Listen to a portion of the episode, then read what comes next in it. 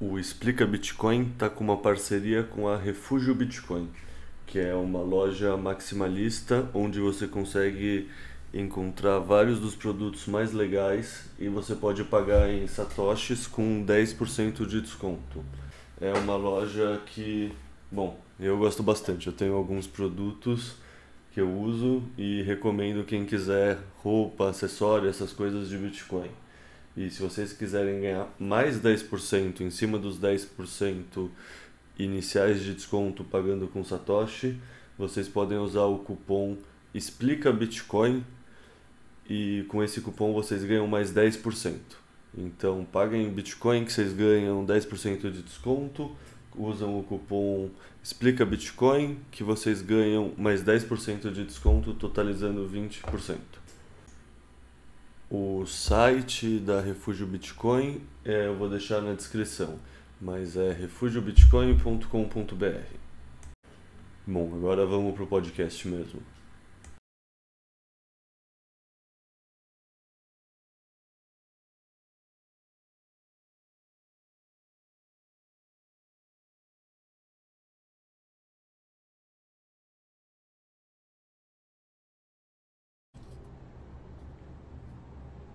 Tem umas 12 pessoas esperando lá no, no original. Que coisa é. manda um, uma mensagem. Mas é o nome da pauta hoje? Ou a parte 2 é a solução, né?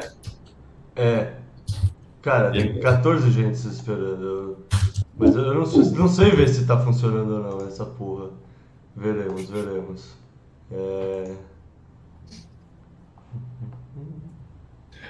Pior que eu não sei nem te ajudar, cara. Quem manda... Não, não, não. É... é supostamente. Então. Supostamente. Ah, não, tá ao vivo. Aqui tá aparecendo ao vivo. Se é por isso, eu mando esse link no outro.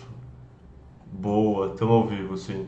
Tamo ao vivo. Boa noite, galera. Tô mandando o link na outra transmissão porque aparentemente ela deu pau. Então, esperar o pessoal entrar aqui. Mudou, mudou o link, Oleta? Você já quer me passar para botar no post que eu tô fazendo? Passo sim, passo sim. Eu ia. Ah. Deixa eu só entrar aqui no. Porque eu não consigo fazer duas coisas ao mesmo tempo. me, me, me, manda no, no chat do Zoom ou do Zap também pode ser, sei que manda.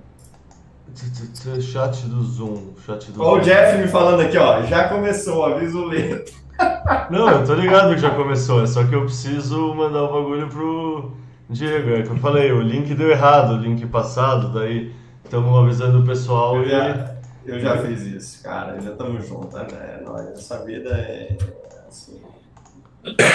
No final dá tudo certo, no final dá tudo certo. Então o link mudou, eu posso avisar o pessoal aqui, né? Pode avisar e aí a gente logo começa. Não, o bagulho pro Diego, é que eu falei. Ah, tô vendo agora, gente. Passado.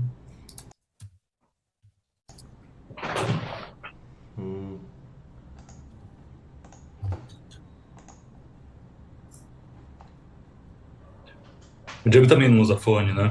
Você deixa o som é, eu aberto. só o microfonezinho, Raj.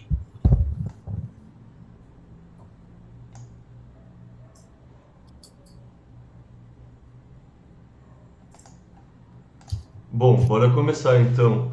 É... Boa noite, galera, tudo bem? É... Vocês puderam ver um pouco do bastidor, o pessoal que está vendo a live aí, provavelmente vendo a gravação, porque está no link errado ainda, mas Isso aí, são os desafios de fazer uma live. É, convidei hoje o Reicher, o Diego Collin e o Norbert para falar sobre o Bitcoin. Basicamente, eu, a minha ideia foi fazer uma sequência de quatro lives falando de quatro partes diferentes do livro que eu escrevi. A primeira foi com o Doom e com o 38 falando sobre o problema. Porque eu sempre falo que não adianta nada explicar sobre o Bitcoin se a pessoa não entende qual problema o Bitcoin soluciona, né? Aquela história de que você precisa conhecer a dor para dar valor ao remédio que é analgésico e cura a dor. Hoje a gente já conhece a dor, então, porque já fizemos uma live inteira com 38 e com Doom sobre isso. São duas pessoas talentosas para fazer essa demonstração, né? Então hoje assim, calhou assim um dia muito bom, dia 31 de outubro, dia da publicação do white paper, a gente vai falar sobre o Bitcoin em si, que é a solução para essa dor. Então, para isso, nada melhor do que falar com o Bitcoinheiro original, falar com o Diego Collin e falar com o Norbert, que acho que aqui é um pouco menos conhecido que os outros, mas ele é coautor de um dos capítulos justamente sobre o que é o Bitcoin e escreveu um dos textos que eu acho melhores, assim, mais simples e diretos para explicar o que é o Bitcoin de uma linguagem técnica, mais simples e acessível. Então achei que seria muito bom ele estar aqui também para ajudar a gente a entender o que é o Bitcoin. Então primeiro vou pedir para os três, assim, a maioria provavelmente conhece os senhores, então façam uma breve apresentação de um, dois, três minutos de quem vocês são. Daí a gente continua conversando sobre o Bitcoin. Ah, e vamos fazer por ordem alfabética. É, eu sempre esqueço de falar isso, aí sempre fica um silêncio, porque todo mundo é educado, né? Então vamos fazer ordem alfabética nisso aí. Ordem alfabética por sobrenome ou por nome? Pelo como vocês são conhecidos, é Diego, Norbert e Reicher, pelo que eu Boa. interpreto. Ih, caramba, ali deu, deu, deu eu, né? Eu falei, pronto, vai o Alan, né? O, Bitcoin, o primeiro bitcoinheiro. Não. Tô bem tranquilão aqui, deixa o Alan falar primeiro, né, cara? Deixa o Alan, mas vamos lá, pessoal. É um prazer estar aqui com vocês. Sempre é bom falar sobre o Bitcoin, em especial na companhia de gente tão especial como é o meu amigo Leto, o Reicher e o Norbert. É, eu que já tive o prazer de fazer uma live com ambos, com o Leta e com o Reicher, é, me sinto honradíssimo, felicíssimo de estar aqui de novo. Então, bora para fazer desse episódio um episódio especial é, em referência ao nosso ao livro, né? É, o Mundo Mágico do Bitcoin, que é uma honra estar aqui nessa, nessa oportunidade discutindo. Obrigado, Leta, pelo convite. Boa noite. É, prazer estar aqui com vocês, uma honra enorme. Ah, entendo Bitcoin mais ou menos, né? Acho que é na mesma época que o Leta, no final de 2020, né? Você entrou lá. Ah, sou cientista da computação. Até mês passado eu estava trabalhando desenvolvendo software para o mercado financeiro. E muita gente já falava de Bitcoin comigo no- no- nesse, nesse período aí, uns, uns dois anos de eu começar, antes de eu começar a, a entrar no, no Bitcoin também. Mas assim, passava meio batido, não entendia o que que era, então ah, até o dia que eu resolvi dar uma estudada, até para ver se tinha alguma relação com o que eu poderia fazer no, no trabalho, no final vi que não tinha nada que eu pudesse trazer de, de blockchain para o trabalho, mas ah, assim como, sei lá, antes de, de- de usar um computador eu queria entender como ele funcionava, antes de ter um carro eu queria entender como ele funcionava, então antes de comprar um Satoshi sequer eu queria entender como é que era o, o Bitcoin, depois que eu entendi o, entendi o básico, aí que eu deu aquele estalo na cabeça e resolvi entrar nesse, nesse mundo. Posso falar? É, boa noite, pessoal. Bom, boa tarde, no meu caso. É, meu nome é Alan Reicher, sou um dos Bitcoinheiros.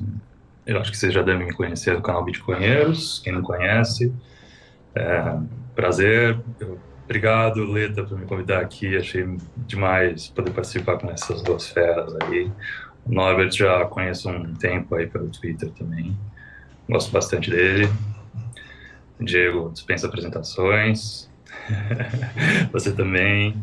É, um prazer. Sempre que quiser me chamar, estou disponível. Vamos conversar de Bitcoin, que é a única coisa que eu sei. Ou não. Bom, a gente sabe enrolar, né? Caralho. Tá mudo. Tava no mudo, é, caralho. A gente sabe enrolar, né? Isso que importa. A gente fala umas coisas, encaixa umas pecinhas e parece inteligente, mas é só porque ainda tá muito cedo.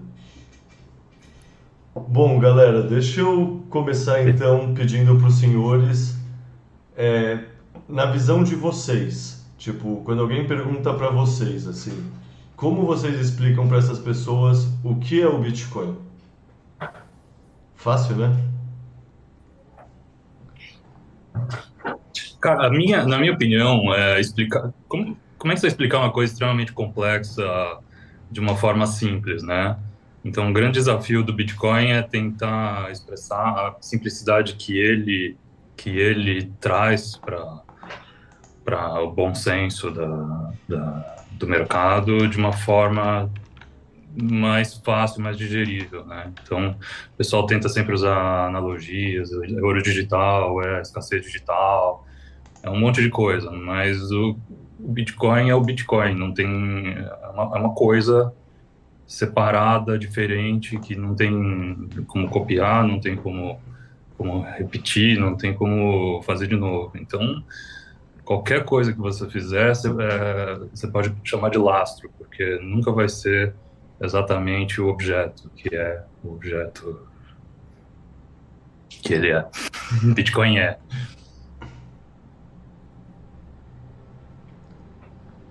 Então, talvez eu, eu eu acho que a pessoa tem que, tem que, tem que explicar Bitcoin, tem que explicar o porquê do Bitcoin, não o que é o Bitcoin, porque o que é o Bitcoin é uma, é uma pergunta muito filosófica, talvez.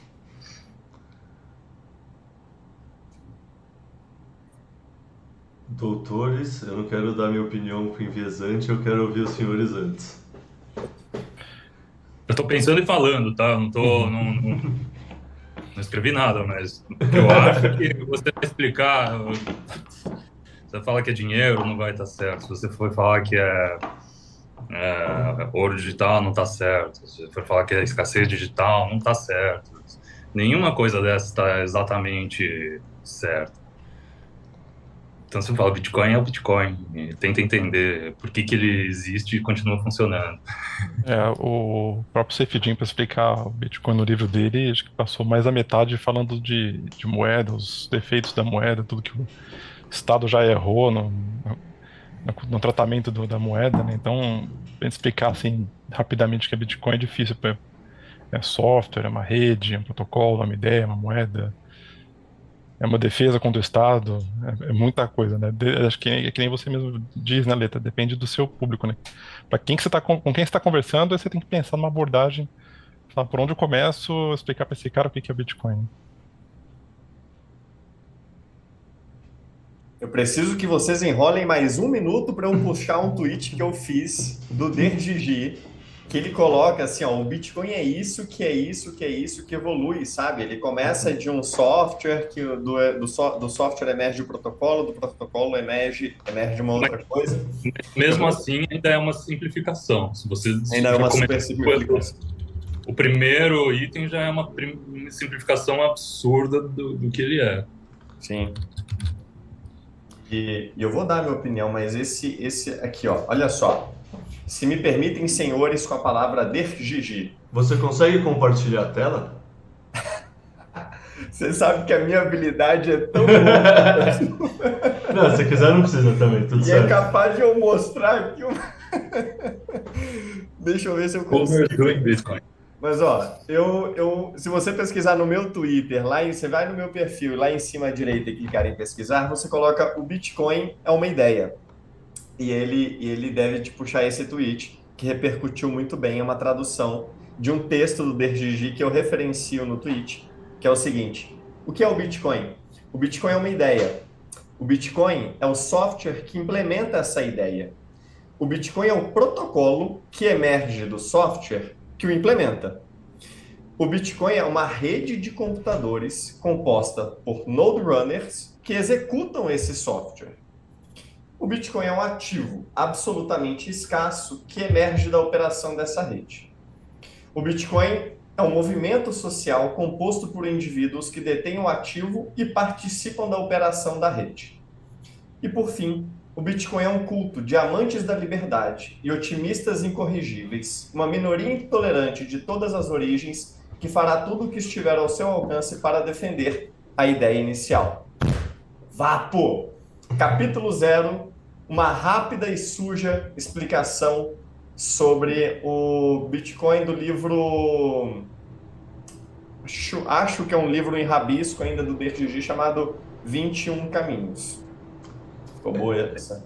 É, que eu saiba, ele está escrevendo o segundo livro. Depois é. das 21 lições, é a segunda coisa que ele está escrevendo, que é esse 21 Caminhos, aparentemente. Não sabia é. o nome.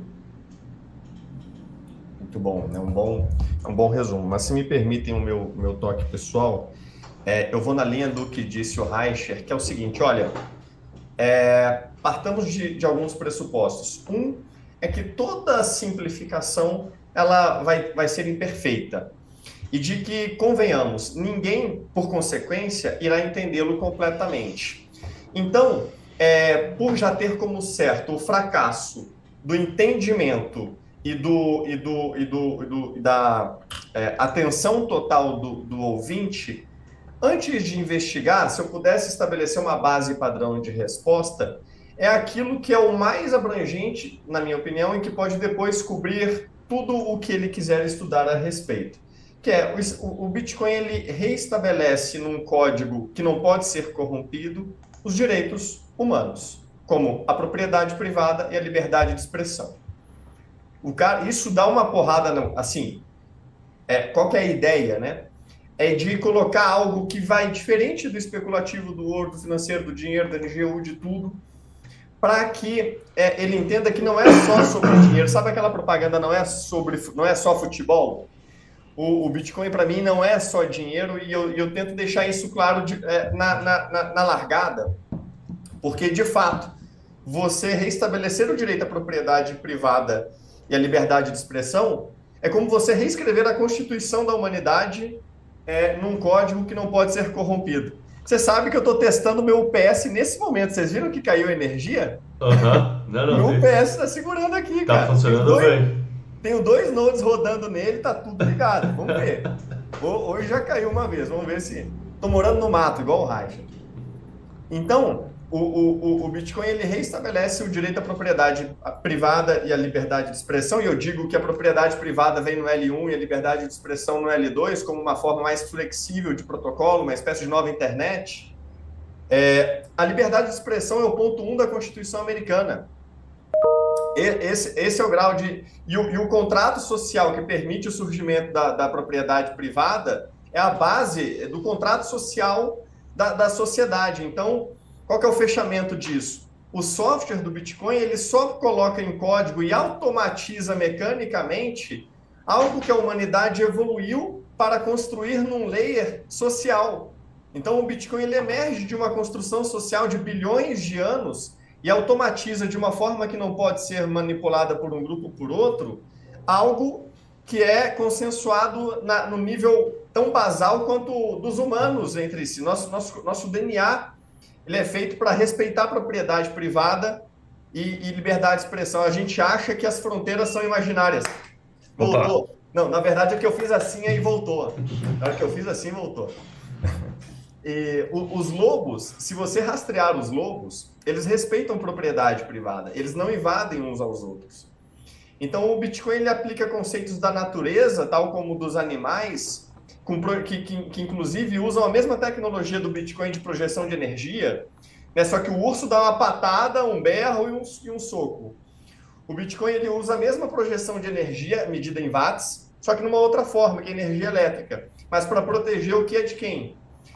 Então, o, Bitcoin ele é, é ele é o, o renascimento né, da, da constituição é, da sociedade humana num código que não pode ser que não pode ser corrompido.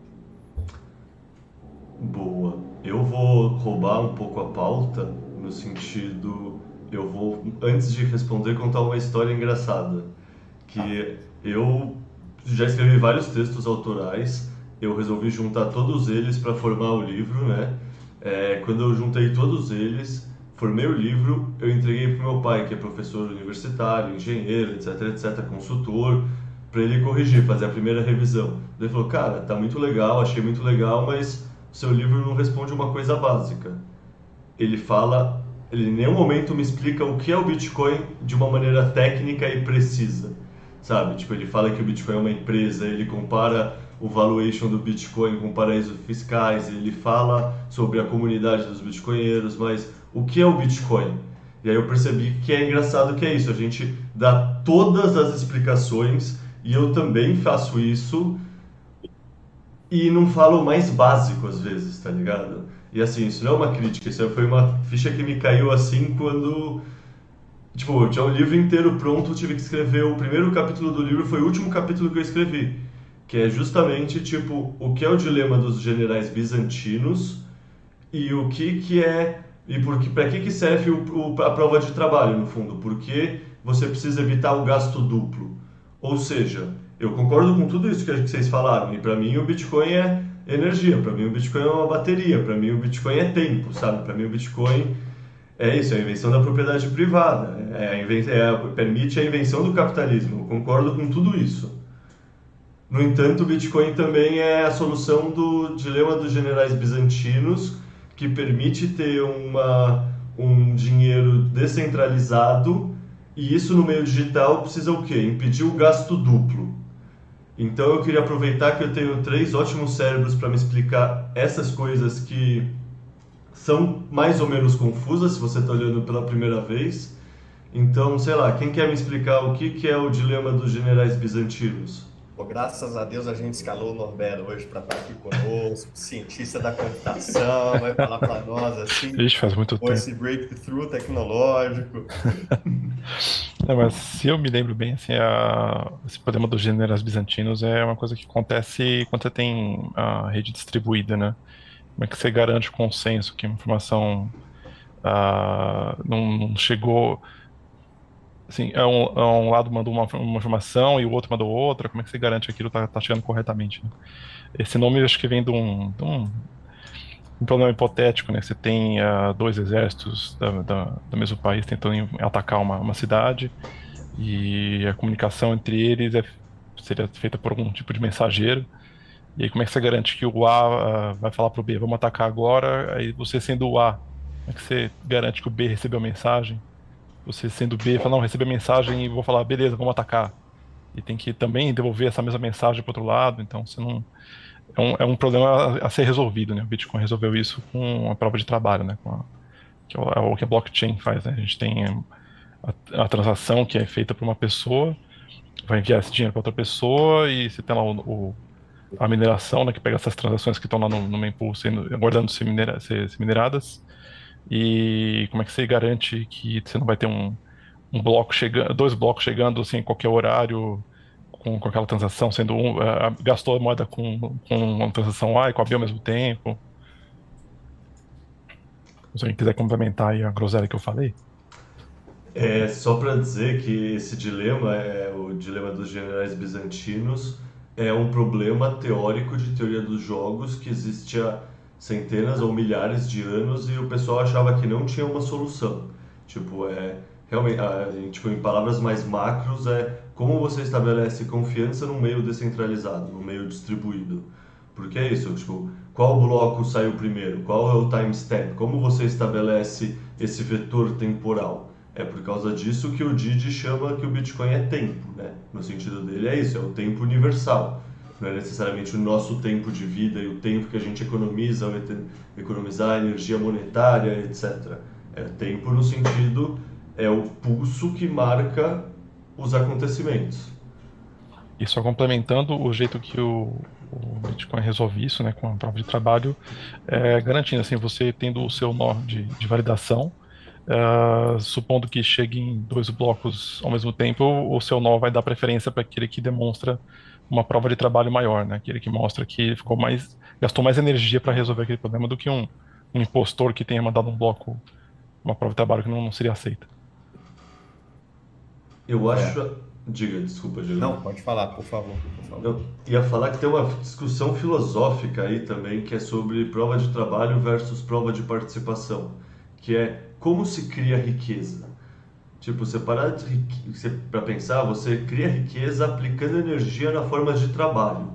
Seja um motor, seja agente via trabalho manual. Tipo, a criação de riqueza vem pela troca de energia por trabalho. E a energia que justamente permite esse lastreamento do mundo digital no mundo físico. É isso que permite ter uma escassez no meio digital. Por isso que falam que o Bitcoin é a invenção da escassez digital. O que isso quer dizer? E o que quer dizer o Bitcoin acabar com gasto duplo? Vocês pensarem, qualquer arquivo digital existe o quê? o Ctrl-C, Ctrl-V, o copia e cola. Tipo, eu mando um MP3 para você, mas eu ainda tenho esse MP3 no meu computador. Eu, não é porque eu te mandei o arquivo que esse arquivo some para mim. Porque isso é uma coisa digital, não tem um lastro na energia, um lastro no mundo físico. E beleza, vocês querem usar lastro no lato senso, no estrito senso, caguei pra essas polêmicas vazias que os pessoal cria, tá ligado?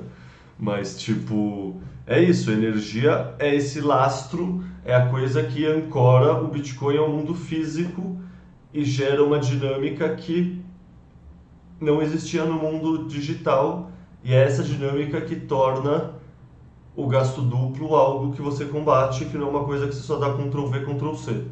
Então, tipo, no fundo a explicação que eu procurei e achei que eu acho mais simples é essa da invenção da escassez digital.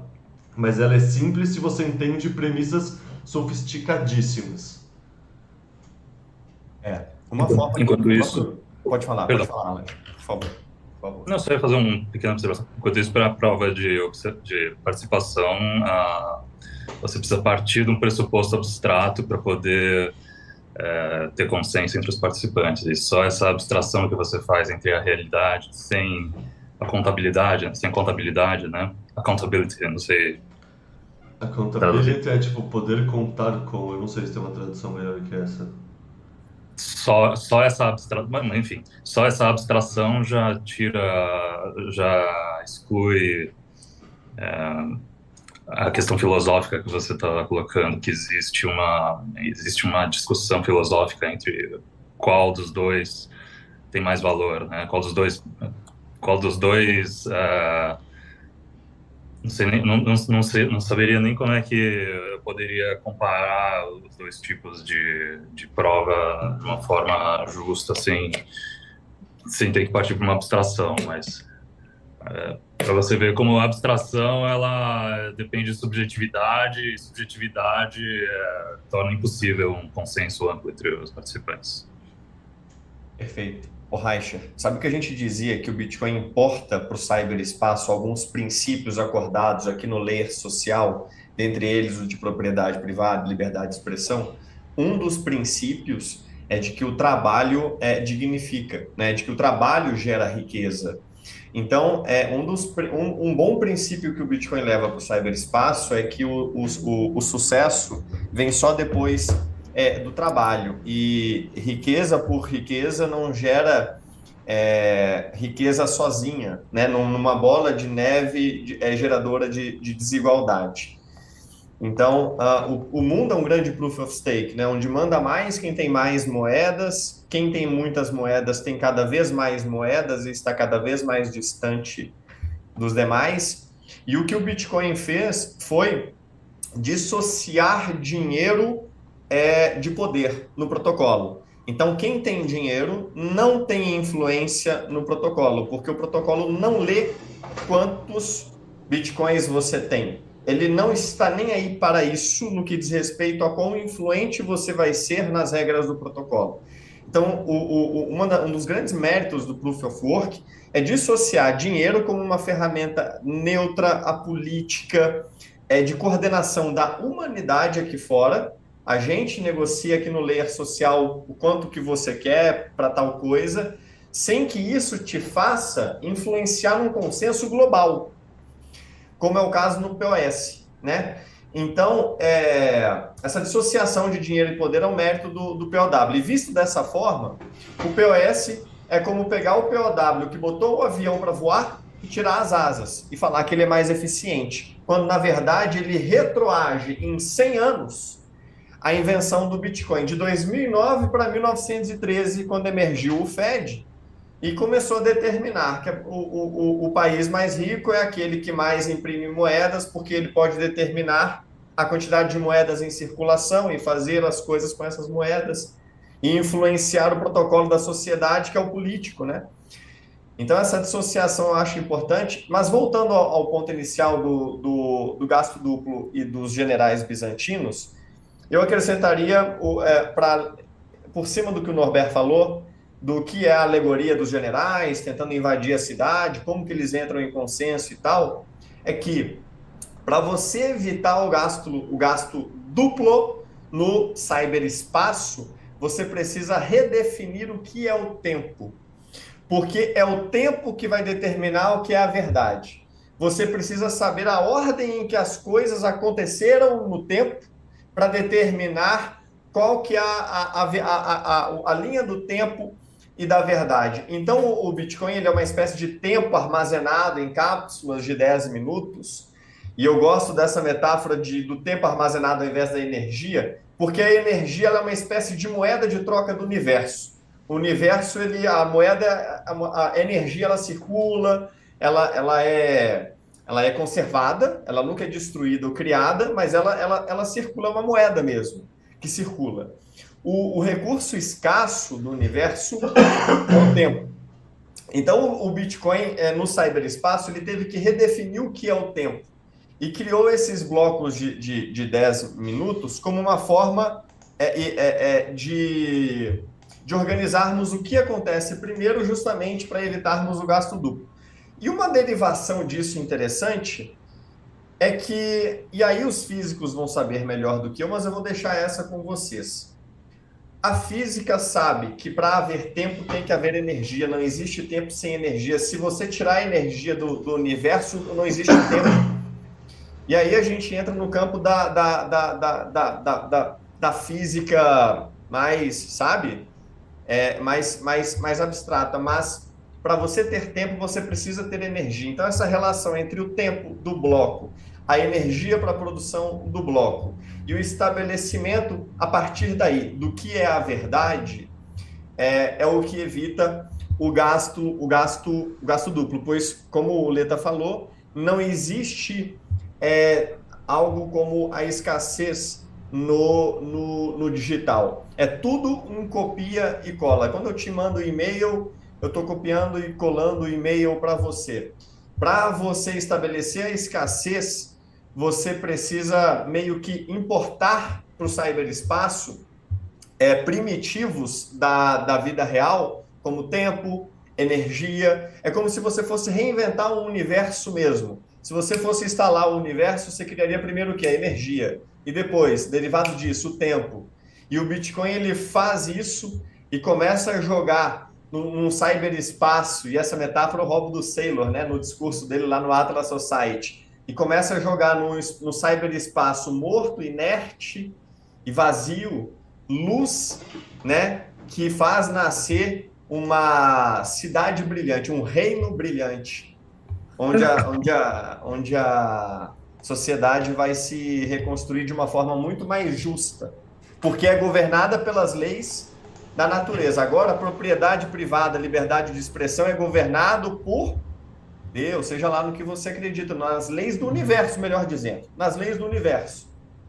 Porque são as leis do universo que protegem o meu patrimônio. Enquanto a, a física estiver funcionando e a matemática também, meus bitcoins estão protegidos.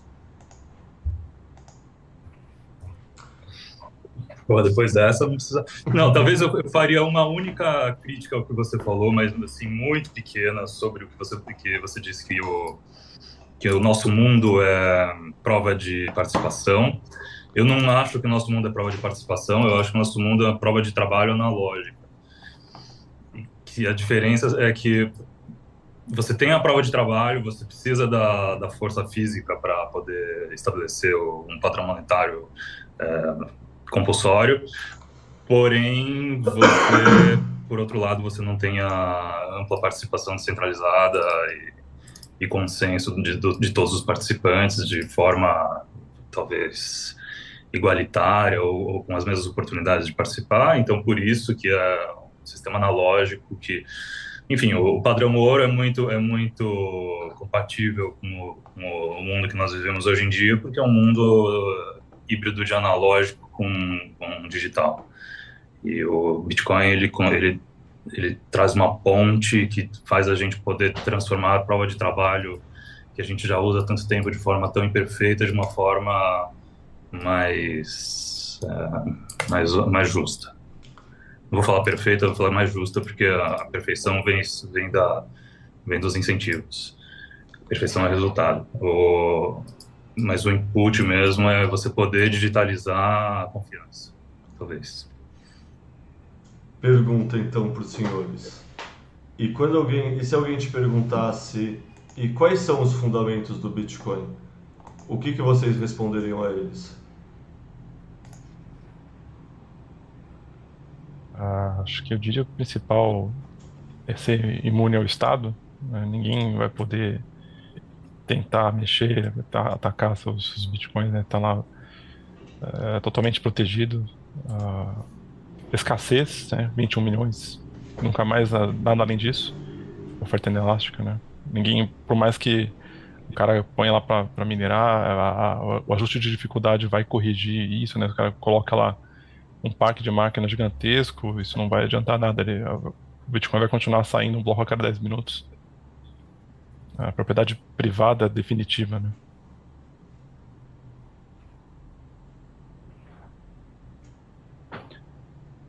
Podemos dizer que o Bitcoin é uma, um elemento da natureza que estava apenas é, escondido da nossa vista e que assim que a gente tirou ele debaixo da pedrinha, ele passou a, a enfim, é que nem um vírus, né?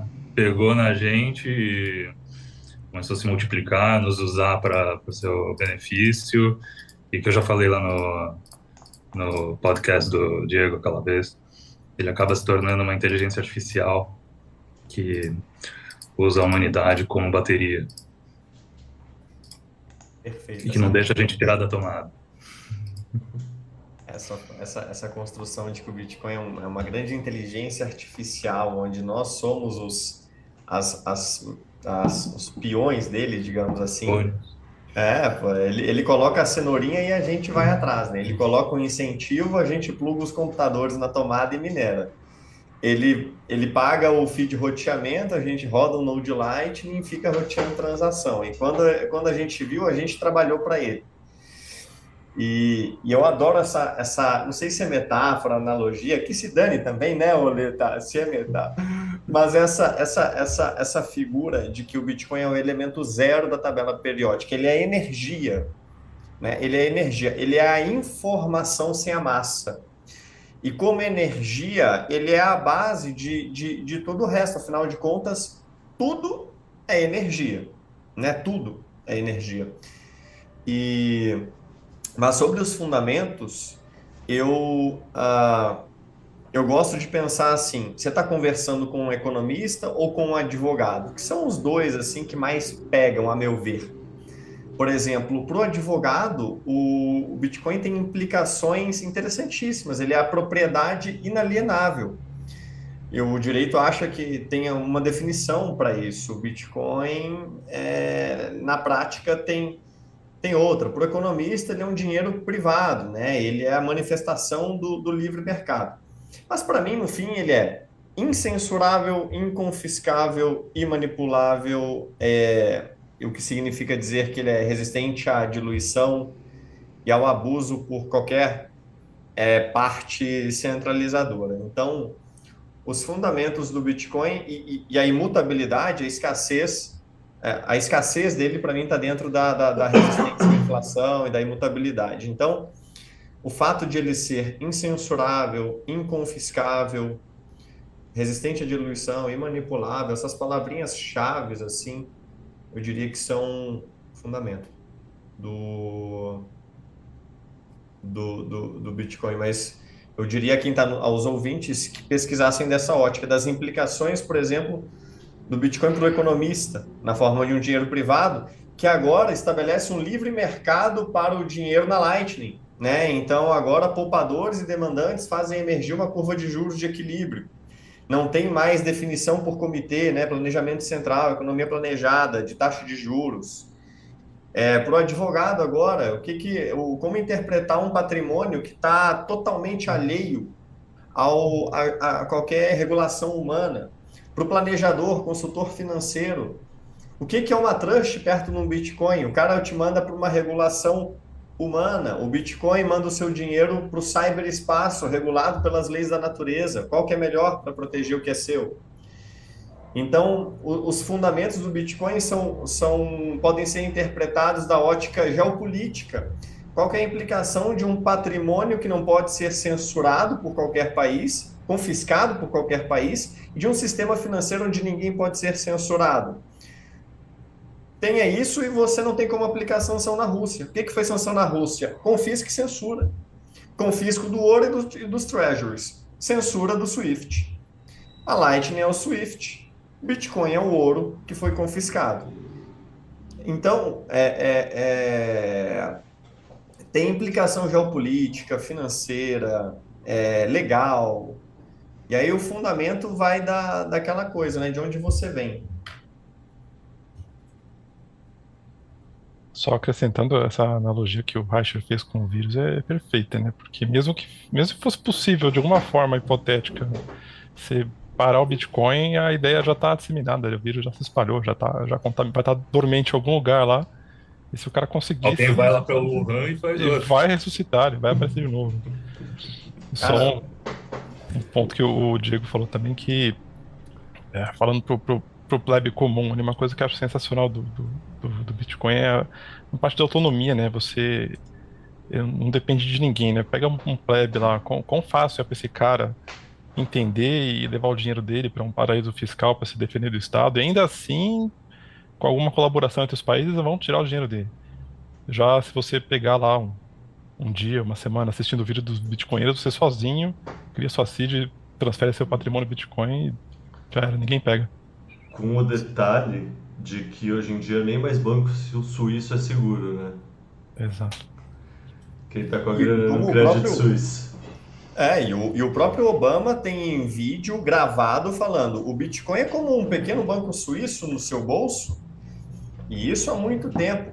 Quanto à analogia do, do vírus, Norberto, eu trago uma, um, um vídeo do Antonopoulos que eu vi e que é, me acendeu mais uma possibilidade pela natureza é, free e open source do Bitcoin, ele pode ser morto várias vezes, que ele sempre renascerá de alguma forma.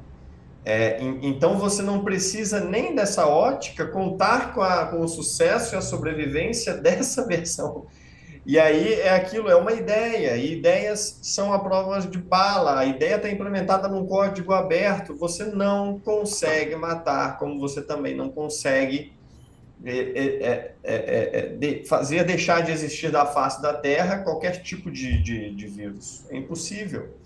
Então, dessa ótica, convenhamos, de análise estatística e alguns diriam até termodinâmica, o Bitcoin já venceu porque é uma, é uma questão de, de tempo, não, que, não sei no, no que você acredita, mas em algum universo nós já hiperbitcoinizamos. Pela natureza, como, como ele, ele, ele funciona, é como um vírus mesmo, acho que é perfeito. Bom, então levando em conta todos esses fundamentos, deixa eu perguntar para vocês outras coisas. Tipo, beleza, tem o usuário do Bitcoin que é mais ideológico e tanto faz qual seria o preço, o valor justo, o valuation do Bitcoin. Mas muitos não são assim, muitos querem pensar no trade do Bitcoin. Nesse ponto de vista, como vocês precificam o Bitcoin? Vocês usam qual modelo mental para pensar em valuation e por quê?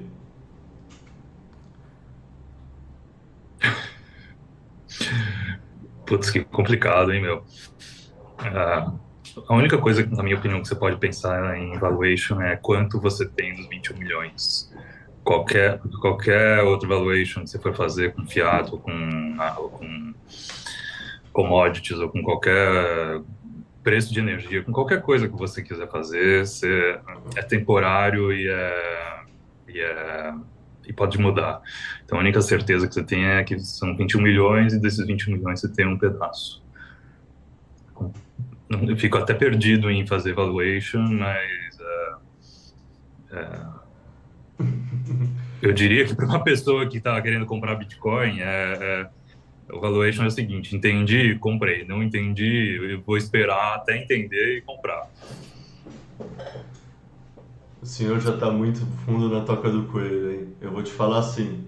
Hoje em dia eu acredito nisso e entendo isso. Quando eu comecei a comprar, eu pensava assim: ah não, se o ouro, se o ouro tem 10 ou 12 é, trilhões de market cap, o Bitcoin tem 500 mil, dá para multiplicar por 24. Ou seja, um de várias opções de valuation comparada, assim.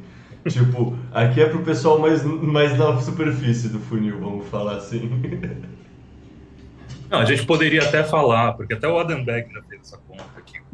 O Bitcoin ele seria equivalente a. Eu, eu, eu acho que é isso, tá? A 233 milhões de dólares. Uh, enfim, por, por moeda, se você for fazer a conta bonitinha. Mas eu não. Eu não sei, eu já fiz, eu já fiz conta com 12 milhões e meio, já fiz conta com 11 milhões, e eu, sinceramente eu não consigo fazer um valuation e, e, também medir o, o, poder de compra e o que você vai poder fazer com cada unidade de Satoshi no futuro. A deflação é isso, ela transforma o seu dinheiro cada vez mais em valioso e, e, e os produtos e serviços vão ficando cada vez mais massificados e baratos de produzir. Então, como é que você faz um valuation hoje para uma situação que a gente vai estar em 2050, 2100? As coisas vão ser muito mais baratas para se produzir em 2100 do que hoje, se o mundo não tiver acabado até lá. O que mais complica a cotação não é o Bitcoin, é que a quantidade de moeda fiat é uma incógnita. É isso que bagunça você determinar quanto que vai valer algo se a referência que as pessoas pedem é uma curva de moeda que é, é centralmente planejada. Então, por exemplo. Ninguém sabe, né? Ninguém sabe quanto tem. É, exatamente. É a primeira vez na história que a humanidade consegue auditar com precisão matemática a quantidade de dinheiro em circulação. Isso não é possível nem no ouro, a gente não sabe nem quanto tem em Fort Knox, porque eles não permitem auditoria, muito menos a quantidade de dólares em circulação. Então, o, a incógnita não é o, o, Bitcoin, a incógnita é a denominação, é a moeda, é a moeda fiduciária que cresce o dólar desde 1960 7% ao ano. Isso significa que dobra a cada 10 anos.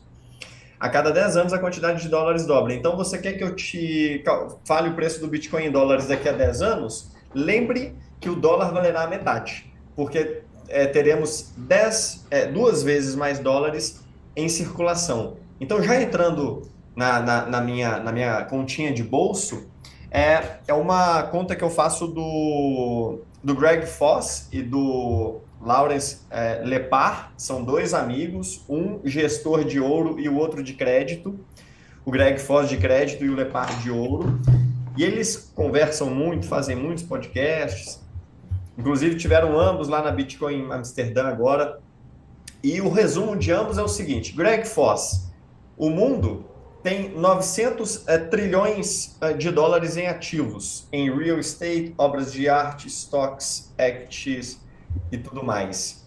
É, e se o Bitcoin, como uma forma superior de dinheiro, uma forma superior de reserva de valor, capturar o que ele chama de prêmio monetário, ou seja, o valor adicional que as coisas têm por serem reserva de valor e não uma coisa, por exemplo, quantos não compram um relógio como reserva de valor e não por ser relógio? Quantos não compram um imóvel assim? Se o Bitcoin capturar é, 2% do prêmio, é, do, desse valor total a título de prêmio monetário, o Bitcoin vai para 2 milhões de dólares. Mas aí entra aquela coisa. Hoje, todo o ativo do mundo são 900 trilhões de dólares. Mas daqui a 10 anos teremos duas vezes mais dólares. Então, daqui a 10 anos o Bitcoin vai para 4 é, milhões de dólares, segundo essa tese. E aí, em reais, fica mais bagunçado ainda, porque, como as outras moedas são uma espécie de derivativo do dólar, e essas coisas são exponenciais, é, o, o, o real ele é muito mais volátil que o dólar. Então, se o Bitcoin vai a 4 milhões de dólares, a cotação em real ela é muito é, mais absurda. Então, é, não convém nem botar alguma coisa aqui que a turma é, vai ficar maluca. Mas essa é a continha de bolsa que eu faço. E o que o Lepar adiciona ao cálculo do Greg é que o ouro, no ápice, ele chegou a ser 10% de todos os ativos do mundo.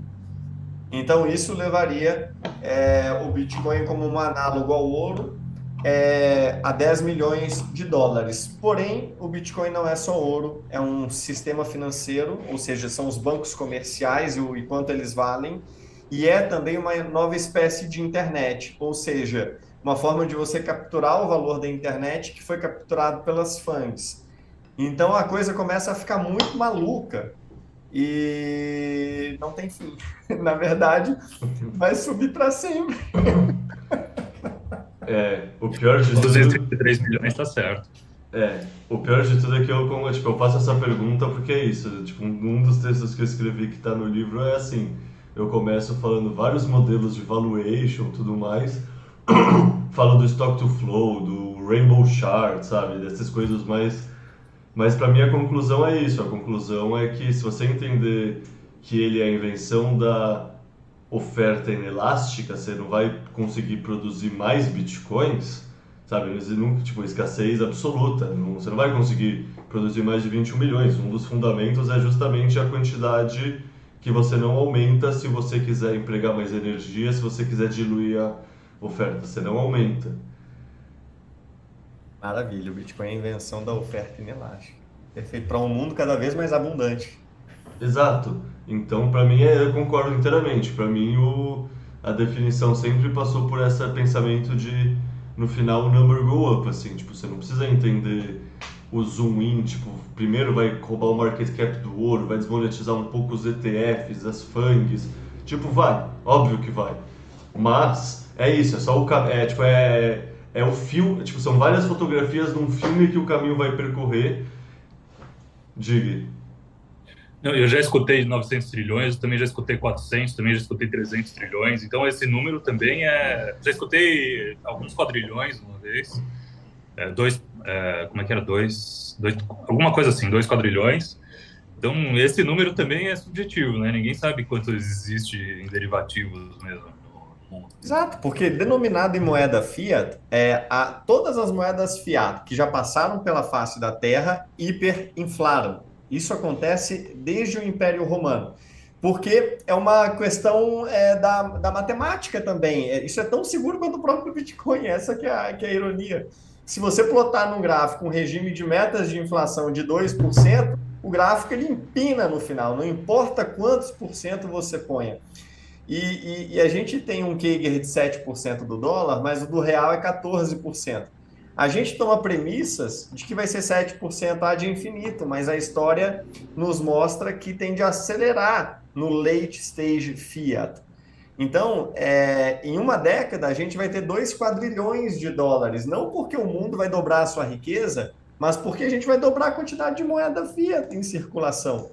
E, e por fim, nenhum cálculo contempla a quantidade de riqueza que o Bitcoin vai destravar por ser uma unidade comum de valor, por poder permitir um comércio global livre de qualquer tipo de amarra, seja ela ideológica, seja ela é, sistemática. Então, o mundo ele vai ser inerentemente mais produtivo, com a alocação de capital muito mais eficiente, é, e com uma produtividade muito maior do que hoje. A gente faz contas contemplando o mundo produzindo o que produz hoje com os sistemas de hoje. Se o Bitcoin fizer o papel dessa peça que já existe, ele vai para 2 ou 5 ou 10 milhões de dólares. Mas pensa que o mundo vai ser, vai canalizar uma nova onda de, de, de produtividade e isso tem que entrar no, vai entrar no preço do Bitcoin em algum momento. É, ou seja. O que a gente vai fazer? Vai parar de fazer conta em dólar. Exatamente. Como o Augusto fala, né, a melhor hora para comprar Bitcoin é enquanto ele ainda tem preço em fiat, porque esse é um privilégio que nem todas as gerações é, vão ter. Na verdade, quem está nos ouvindo agora, é, aos que estão é, entrando em contato com o Bitcoin pela primeira vez, uma das primeiras dúvidas que eu tive lá atrás é como pode alguém podendo imprimir moeda fiduciária ainda não estar comprando Bitcoin. E a conclusão, depois de alguns anos pensando sobre, é que isso é inevitável. Isso inevitavelmente vai acontecer em algum momento. Onde vai ser, eu acho, que o estágio final da hiperbitcoinização é a impressão de moeda para você comprar um ativo, que por fim é, o Estado vai poder, vai, vai, vai tentar botar as mãos naquilo que ele puder, ele vai, é, numa ordem executiva, a confiscar no, num layer acima do Bitcoin os, os Bitcoins nas corretoras, por isso você deve sacar, é, para que é, é, é, é, essa vai ser uma das últimas etapas. Até ele falar assim, não, tá bom, o Bitcoin vale alguma coisa, a gente consegue estabelecer aqui uma cotação, mas a essa altura vai acontecer como aconteceu com o ouro, ouro cuja cotação na ordem executiva 6.102 é, dobrou, né, por conta da verificada escassez é, do ouro. E numa escassez de um ativo, o preço tem que subir, né? Então, em, ou seja, né, Leta? E nessa impressão infinita que vai rolar no, no fim da vida do Fiat, vai, vai levar até o estoque do FOMO, né? O estoque do FOMO vai ser brutal. É o meu cenário. O meu cenário sempre foi, tipo, o que eu acho mais coerente de todos os modelos mentais é o estoque do FOMO. Por, exatamente por isso que vocês falaram, cara. Tipo, a teoria dos jogos por trás de o primeiro país que começar a imprimir dinheiro para comprar Bitcoin é uma teoria dos jogos bem interessante, assim. Tipo, por exemplo, vocês estão acompanhando que a hash rate está subindo de um nível absurdo semana atrás de semana. Vocês já pararam para pensar hipóteses do que pode ser isso? Uma delas é a Rússia estar minerando Bitcoin com gás que está sobrando. Ou seja, a teoria dos jogos ela é implacável. O Bitcoinheiro que furou a tubulação também. Leta, podia soltar uns insider para nós aí, né, Leta, do mercado de mineração. Ah, né? mas isso eu não tenho, isso eu não tenho. Isso é só especulação minha mesmo, assim, tipo, o que explicaria a hash rate sobre tanto? Entendi. Tá Não, muito. E os amigos do Xi também, na China. É, cara, vocês acompanham a, a métrica hash price, que é quanto tá custando para minerar um, uma unidade, eu não lembro a unidade certinho, mas tipo, hoje em dia o lucro do minerador é tipo o menor da história, assim, é tipo 0. ponto- é tipo 7 centavos assim por terahash, se eu não me engano. Eu não lembro a unidade, mas é tipo um negócio que assim, as margens estão Eu, eu, eu acho que é, é menos, é menos letal. Mas eu, eu, tô, eu tô minerando, por isso que eu tô. tá acompanhando. É, é, eu, eu tenho energia de graça, e mesmo com energia de graça, eu evito ligar o, S, o S9 aqui. Porque o custo só de barulho, de encheção de saco, de minerar, não, não compensa o que eu ganharia de graça aqui, minerando energia grátis. Mas aí tudo bem, é uma questão subjetiva minha. Mas mesmo assim, é, é menor do que 7 centavos. E não vale a pena você deixar um negócio ligado aí na, no meio da floresta, minerando o negócio, esse puta barulho para ganhar 2, 3 centavos por terahash. E esperando, tipo, espantando toda a vida selvagem em volta, os viadinhos. O Dove deve ficar puto, né, cara? O, Ra o Reicher foi morar lá do lado do cara, ligou o minerador do lado da toca. Eu só consigo imaginar o Dove saindo assim de, de urso e sei lá. Mas, o, o, o Reicher, agora falando sério, é, qual que é eu já ouvi algo como 16 a 18 meses de retorno para quem compra aquelas máquinas de mineração e manda para aqueles sítios lá no Paraguai. É algo equivalente assim hein? home mining também? De- depende da, da- Depende de tudo do custo do, do custo do quilowatt-hora que você tem. Então, eu- no meu caso, eu recebi, eu ganhei um miner de graça para poder para poder testar. É, então não tive o custo o, o, o capex aí, mas é, eu não compraria uma máquina para minerar home mining para tentar fazer dinheiro ou para tentar offset o meu a produção de energia que eu tenho aqui. Não faria. Eu acho que ainda está muito. não- não- ainda não é para. Não é para qualquer um, obviamente, porque tecnicamente é difícil de colocar para funcionar, mas não é para qualquer um no sentido de que não é economicamente tão vantajoso. Assim. Vale mais a pena eu vender de volta para o grid do que, do que minerar.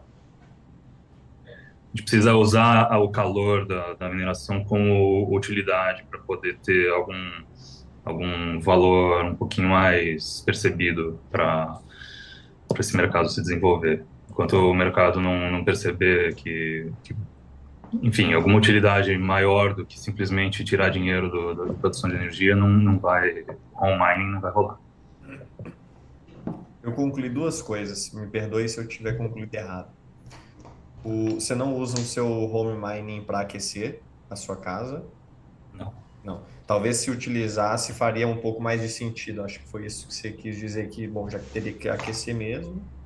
É, o, o, o, o subproduto do, da mineração é o calor. Então, é, eu diria que desperdiçar calor de mineração é, é, é você é, perder eficiência perto, é, frente a quem estiver utilizando o calor da mineração como alguma coisa útil. É, então, como é que você vai competir? Em, em, custo, você não vai competir, conseguir competir com, com, com mineração industrial. Então, a única, a única coisa que poderia auxiliar e melhorar os incentivos econômicos para se minerar em casa é a utilização do calor para alguma coisa útil e, e que poderia, de repente, diminuir o custo de geração de calor que a pessoa já paga, a pessoa já, já tem gás ou eletricidade.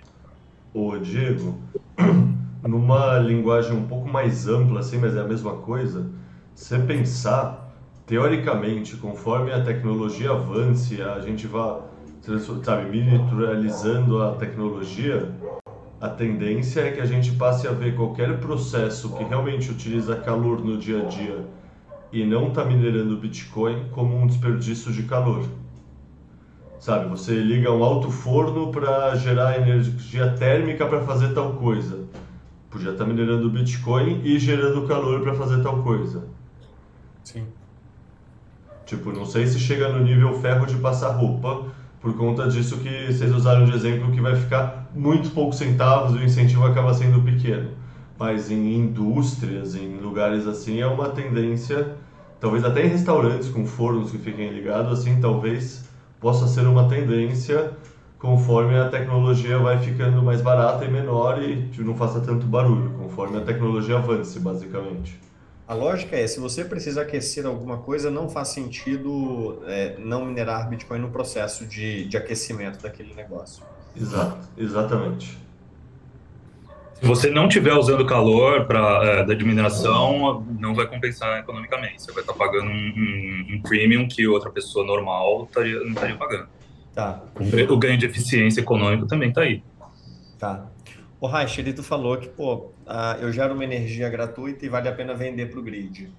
O grid é meio que um, um, concorrente, assim. O grid onde tu tá, ele não tá pagando muito bem, digamos que você estivesse num lugar onde o grid pagasse muito pouco ou quase nada, isso tornaria mais atrativo em comparação à mineração? Com certeza, mas uh, eu, eu acho que está certo o, o, grid pagar mais do que a mineração. Eu acho que a mineração tem que pagar na margem, porque se, se a energia que eu produzo aqui é útil para alguém aquecer qualquer coisa que seja, que não seja mineração, ainda vai ser alguma coisa que ela está colocando na frente como prioridade ao invés de minerar Bitcoin. Minerar Bitcoin tem que ser só com energia que vai ser jogada no lixo ou com energia de calor que inevitavelmente tem que a gente vai acabar usando para minerar Bitcoin. Mas vai ser, não sei se vocês já viram um estudo da ARC que saiu recentemente, mas a tendência é que só com emissão de metano que é um tema que a gente vai usar como cavalo de Troia, porque é um tema ESG, aquecimento global, etc, etc, interesse da humanidade nessa narrativa aquecimento global, combater emissões de metano. A mineração via metano, seja flare, seja venting, seja lixão, aterro sanitário, ela é muito mais, ela é o custo da energia sai muito mais barato do que da, do grid ou de outras coisas. Então a tendência num mercado aberto, numa concorrência, é os mineradores que usam metano. Quem quiser lucrar vai ter que vir para esse mundo e vai largar as outras coisas da grid em média. É uma coisa que assim, a tendência é realmente migrar para a mineração a partir da, do, da utilização de metano, com isso mitigar a emissão de metano, com isso tem várias derivadas interessantes, tipo todos os modelos climáticos estão errados, porque não contavam uma mudança tão abrupta na emissão de metano. Tem, sabe, tem diversas derivadas aí que são interessantíssimas de se pensar. Sim. Tipo, você imagina a ONU e a Greta abraçando a mineração de Bitcoin porque vai salvar o meio ambiente? Não, eles vão falar, não, você ainda está usando metano, que é subproduto da exploração de gás, do, do, ou óleo, então você ainda está explorando óleo, a gente vai ter que acabar com isso aí. Precisa virar vegetariano porque comer carne, as vacas soltam pum, arrotam, então é complicado também. Pode ser, mas... Eu diria que talvez só o metano do, do, tá livre na natureza, em lugares uh, não, que não estão dentro do, do grid tradicional. Esses, esses lugares, ok, faria sentido. Mas os outros podem ser politicamente atacados, certo? Podem, mas eu acho que os incentivos financeiros vão ser muito grandes, tá ligado? Os incentivos financeiros vão ser grandes e já é uma, já é uma narrativa boa o bastante para convencer no mínimo metade da resistência ambientalista. Porque assim, tem o pessoal ambientalista que de fato só segue o que o lobby diz, vide o Change the Code. Mas tem outros ambientalistas que realmente acreditam que querem o melhor e se aparecer uma coisa melhor, eles mudam de ideia. Tem muitos ambientalistas que eram contra a energia nuclear, por exemplo, que hoje em dia falam a favor da energia nuclear. Não sei se acompanham no Twitter também o Daniel Batten, que é um cara ativista de meio ambiente e tudo mais, que hoje em dia se tornou um VC focado em mineração utilizando metano, justamente por conta dessa lógica da mineração de Bitcoin ser a melhor alternativa para você cuidar do meio ambiente.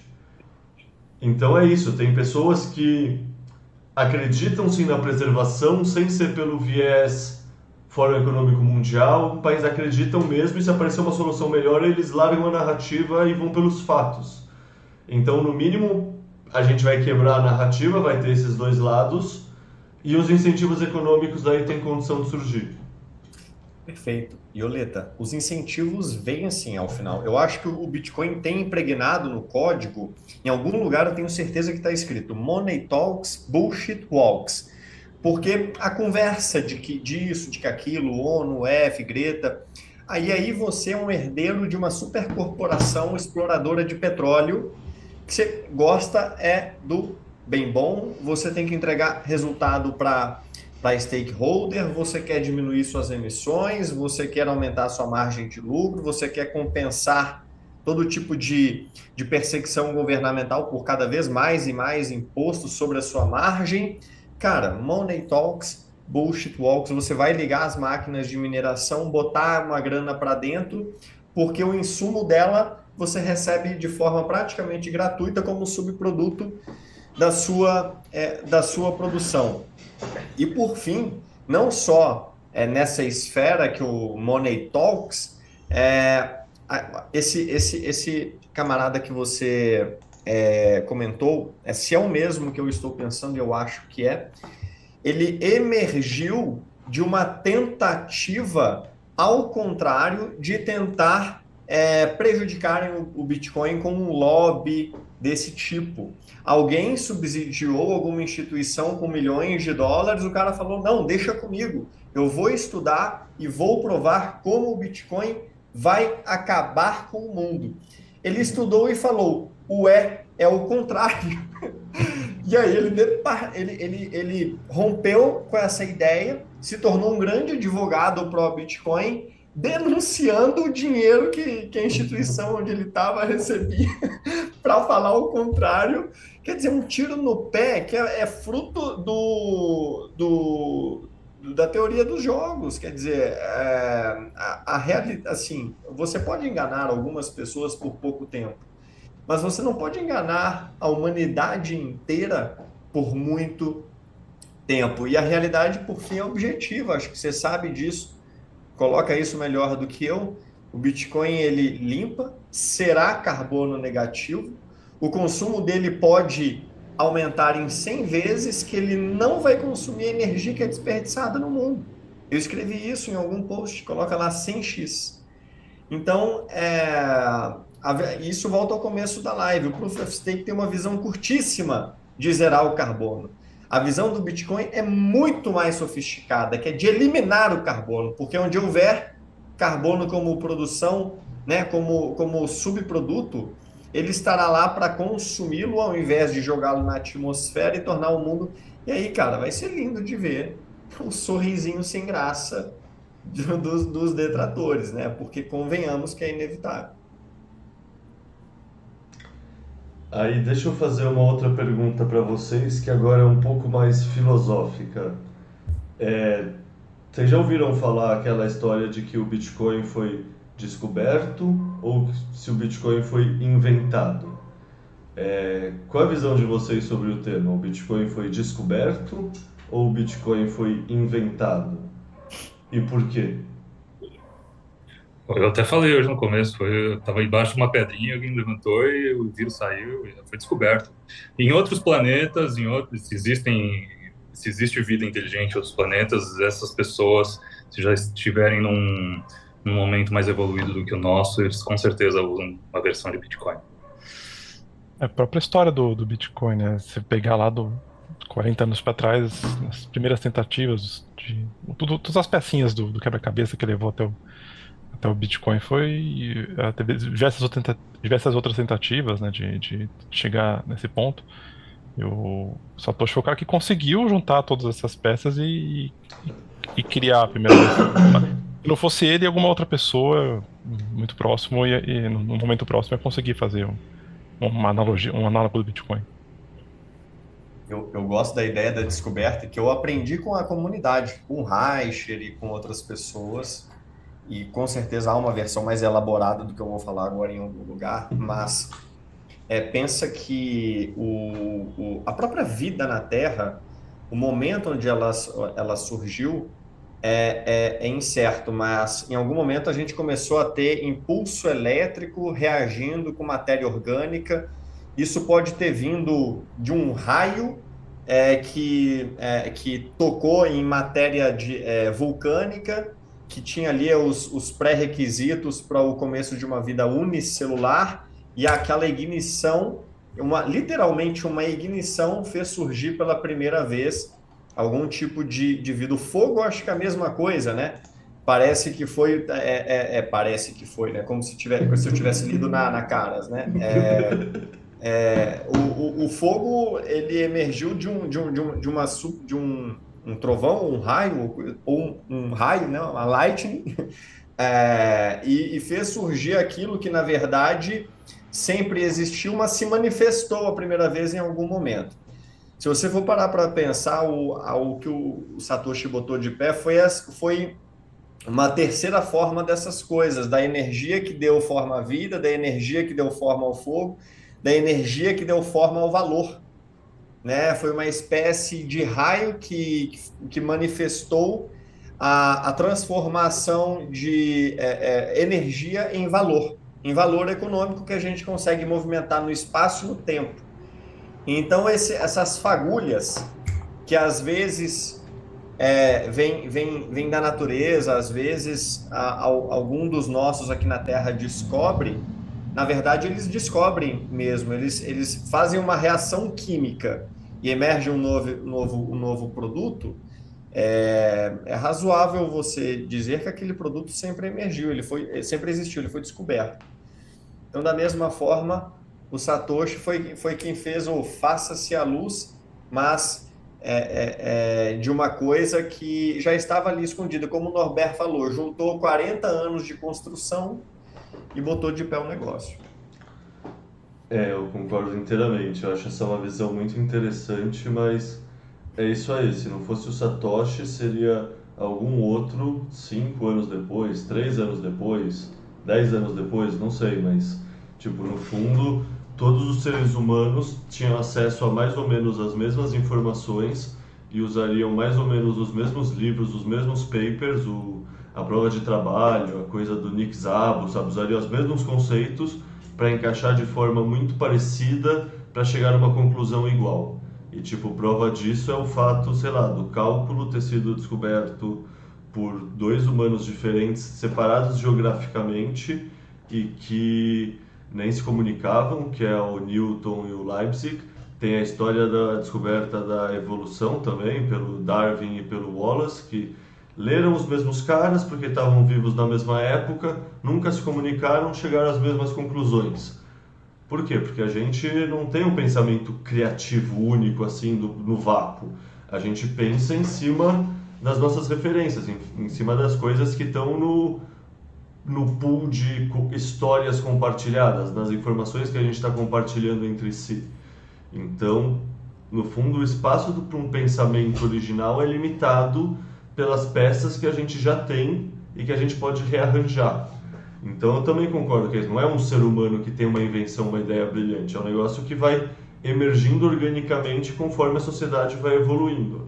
Por isso eu concordo totalmente. Se tem vida inteligente em outras galáxias, um dos estágios da evolução dela vai ser conseguir descentralizar a maneira que eles comunicam valor entre si, para uma maneira que algum grupo pequeno autoritário não consegue usar essa forma de trocar valor entre si para oprimir outros grupos. Então eu acho que isso é uma coisa que talvez esteja de outra forma, talvez não seja 10 minutos, seja 15 minutos, seja 5 minutos, talvez tenha outras particularidades, mas olhando num ponto de vista macro, é a mesma ideia, é a mesma lógica. Assim como a gravidade de outro planeta não vai ser 9,8 metros por segundo ao quadrado, vai ser outro valor, mas ainda é a gravidade.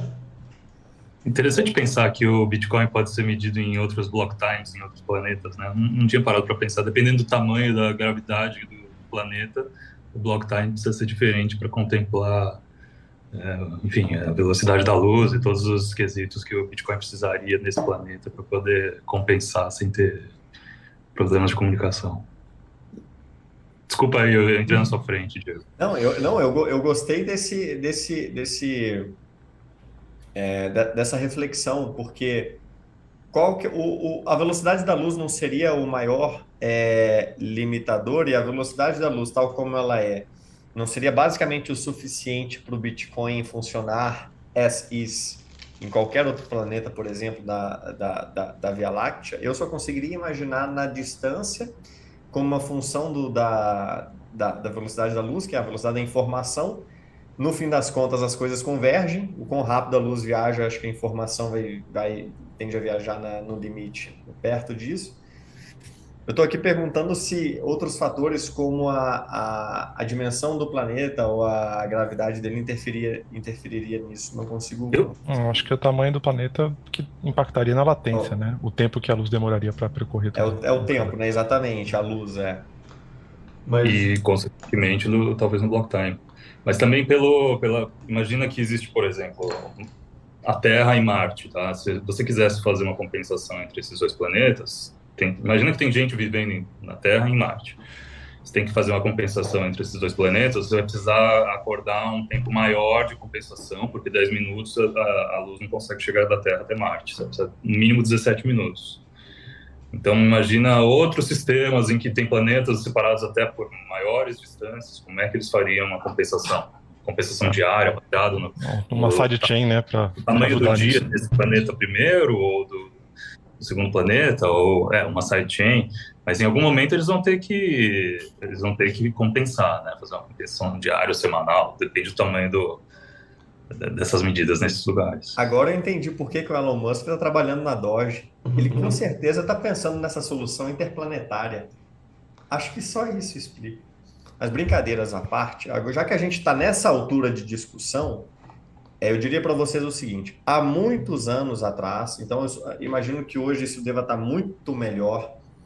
É, eu, eu, gente, eu tenho algum livro sabe, tipo, física quântica para criança e ler inutilidades do tipo, é, há uma forma muito primitiva de, de teletransporte que é, na verdade, você fazer outro átomo é, tão primitivo quanto o elétron, ele é, você replica as características desse lançamento quântico. Exatamente, você consegue fazer um espelhamento a quilômetros de distância. Você basicamente consegue fazer surgir ou manifestar em um outro átomo as mesmas características desse.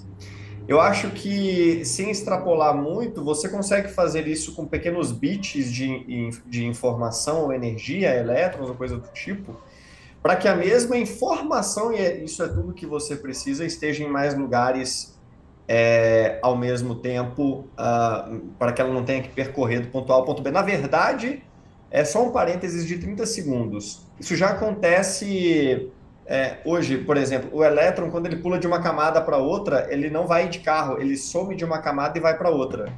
Né? Então, o, os químicos sabem disso. O elétron ele fica girando, na hora que ele ganha energia e ele, ele vai para um raio maior, acreditem o que quiser. Aqui vos fala um físico experiente. O elétron ele some de um lugar e aparece em outro. Google aí que você vai descobrir que isso é uma, isso é uma loucura. É, mas saindo desse, desse, desse devaneio e voltando para a questão do, do, do, que o Leta falou, de que foi descoberto, é, eu diria que, o Leta, ah, isso, o mesmo que aconteceu com Darwin e outros pesquisadores, aconteceu com, é, com empreendedorismo. As empresas surgem todas ao mesmo tempo. Então, Easy Taxi, 99 e Uber surgiram no mesmo intervalo de tempo da história. Isso é muito interessante ouvir os empreendedores narrando, o que me leva ao ponto de que nada é mais importante que uma ideia cuja hora tenha chegado. De alguma forma a gente está num plano 4D, nosso cérebro tem alguma sintonia de que de alguma forma as coisas emergem, a gente descobre as coisas. Então, a manifestação disso, dessa intuição é de que nada é mais forte que uma ideia cuja hora tenha chegado. E, por fim, queria passar para a audiência uma das visões mais interessantes que o Letra já me passou, quando a gente estava lá em São Paulo para o Clube Bitcoin, ele dizendo assim, pessoal, o Digão, o Bitcoin pode ser uma das ferramentas que vai nos ajudar a enfrentar o grande filtro da, das populações, das, das sociedades, né, que já passaram pelo, pelo universo. Há de haver algum motivo para o universo ser tão gigantesco e a gente não ter nenhum sinal de vida deve ser porque a vida é difícil pra caramba de atravessar essa fase que a gente chama de o grande filtro. Né? Só isso explica o fato de não termos é, com quem conversar. Então, é, o, o, o, Bitcoin como uma forma de é, elemento zero, uma forma de é, transposição de, de valor para o cyberespaço com esse fluxo de energia, nessa forma de nascimento de, um, de uma unidade de medida comum e, e, e e, e, absoluta né, e precisa, é, caminhar a humanidade para um nível de desenvolvimento tal que a gente atravesse pela primeira vez essa grande, essa grande barreira. É, e tudo tem a sua grande barreira. A grande barreira das criptos é a regulação estatal. A Ethereum já caiu na primeira, mas convenhamos que foi fácil demais. É... Nós teremos a nossa dose e, e temos tudo o que precisamos para vencer essa grande, essa grande barreira a nível é, re, regulamentar, mas a nível societal, o Leta me, me mostrou a ver essa, a regulação por é, o Bitcoin como uma forma de é, passarmos o grande filtro. É, no fundo é interessante pensar, né? Mas se você tem uma, um dinheiro apolítico global, a chance de você conseguir ter trocas voluntárias numa escala global aumenta muito. E é isso, acho que não lembro de quem é a frase, mas é que onde tem trocas voluntárias acontecendo, é muito mais difícil ter guerra. Então, assim, se no grande filtro uma das hipóteses para sociedades não avançarem, não conseguirem deixar o seu próprio sistema solar, é que a sociedade que fica inteligente o bastante a ponto de desenvolver armas, armas nucleares, etc., ela acaba se autodestruindo. Então é isso, tipo, supostamente uma sociedade que consegue colaborar entre si, você consegue alterar os incentivos e alterando os incentivos você não tem mais esse estímulo à guerra, você tem um estímulo mais à paz, porque com quem você troca não faz sentido você atacar ou ele te atacar, porque você gera mais valor um ao outro trocando. Que é aquilo que a gente estava falando de como a riqueza nasce, né? Com as pessoas que sabem o que fazer, usar energia para saber o que fazer. Se você entra em guerra com um cara que sabe fazer uma coisa diferente que você, ele você pode roubar a coisa que ele fez num dado período de tempo, mas ele nunca mais vai fazer aquela coisa então a sua troca ficou mais pobre, você vai ter menos acesso a esse bem ao longo do tempo. Isso é uma coisa bem básica, assim, mas no fundo, se as coisas se desenrolarem da maneira que os bitcoinheiros acreditam que se desenrolará, né? Acho que isso explica mais do que tudo porque o Bitcoin é a solução dos problemas do mundo Fiat que falamos na live passada com 38 e com Doom.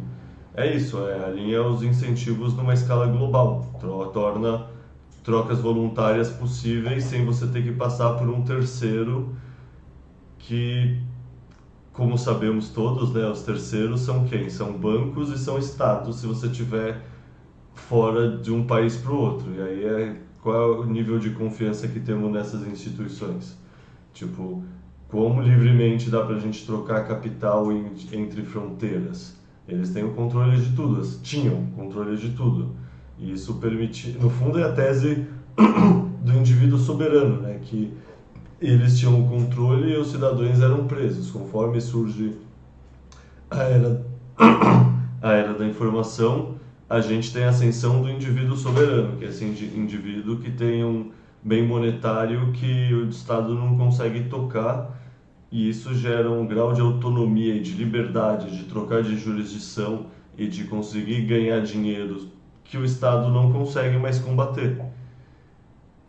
Isso é maravilhoso, assim, em poucas palavras, isso é a solução para todos esses problemas que todos que estão aqui, acho que imagino que saibam, com certeza o painel sabe, não sei se o pessoal escutando, mas todos os problemas que o mundo Fiat gera pra gente, né?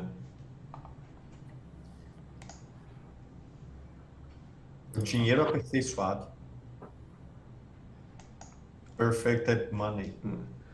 Senhores, eu esgotei minha pauta, então pergunto, vocês têm mais alguma consideração do que a gente não tenha falado sobre o que é o Bitcoin e como ele é a solução para os problemas do mundo moderno, do mundo Fiat?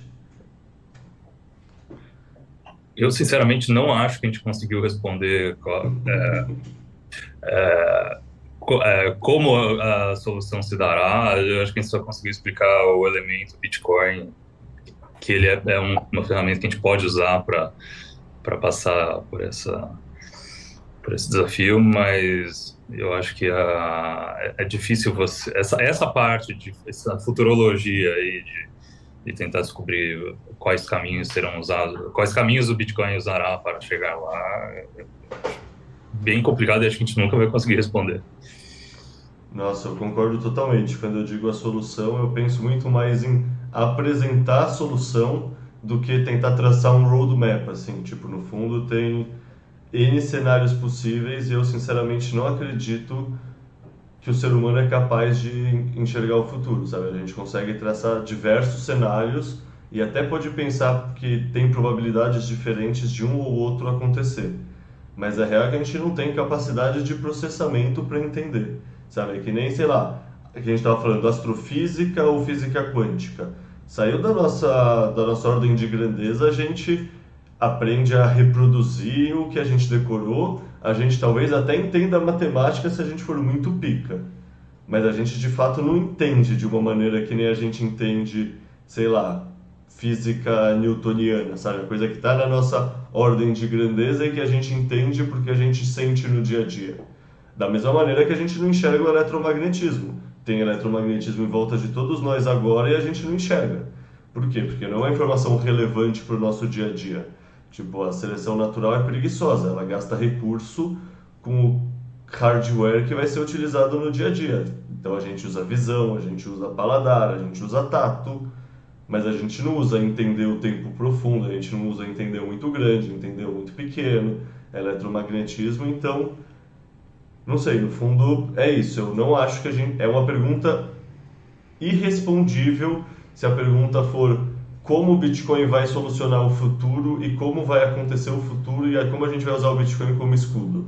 Tipo, por isso que eu prefiro sempre focar nas premissas, porque sei lá, tipo, com certeza dá para brincar e fazer um exercício de adivinhação, mas é um exercício que já nasce sabendo que vai ser tipo incompleto e imperfeito, né?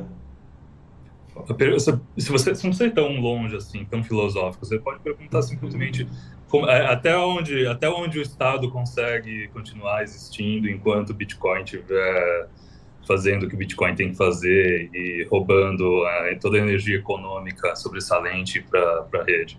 Como é que o Estado vai continuar vai continuar existindo e incentivando as pessoas a continuarem mantendo, continuar perpetuando a, a opressão? Nem isso a gente consegue responder. Eu, isso é uma coisa que a gente, pelo menos eu, eu falava um tempão nos grupos. É, o Estado não vai conseguir comprar, não vai conseguir cobrar imposto de Bitcoin e o pessoal também não sabe, não, o pessoal não acreditava que isso fosse acontecer. Agora o pessoal acredita que isso vai acontecer, mas também não consegue entender como isso vai acontecer. Então, é, futurologia total. Eu acredito que vai acontecer e eu não consigo imaginar o como também. É isso que eu quero dizer. Tipo, dia de... Só com doação, né? O desespero é esse, né? Vai não consegui tributar. saber qual a confusão que vai aparecer para tentar parar esse processo. Cara, dia... no momento vai dar um quebra-pau no fato de uh, ah, 100% das transações no Bitcoin requererem ser voluntárias, né? E aí o cara, o Estado tem que taxar mas não tem quem coagir. E aí isso daí vai dar um ou, ou aumenta muito o volume da, costa, da coerção, né? São dois cenários aí. Porque assim. Mas esse segundo cenário é apocalíptico, não, ele não tem, não tem é, saída também, né? É nesse momento que ele confisca os bitcoins das corretoras. Primeira coisa. Sim. Ele confisca os bitcoins das corretoras. E vai muito, tá? E vai muito. Aliás, a gente tem soluções como as próprias FedMints, que começam a trazer a custódia para um, para um second party, né? nem o third, nem o first, é um second party ali. Você descentraliza a custódia. Você tem soluções peer-to-peer, -peer, onde quem quer vender, vende direto, não precisa do intermediário.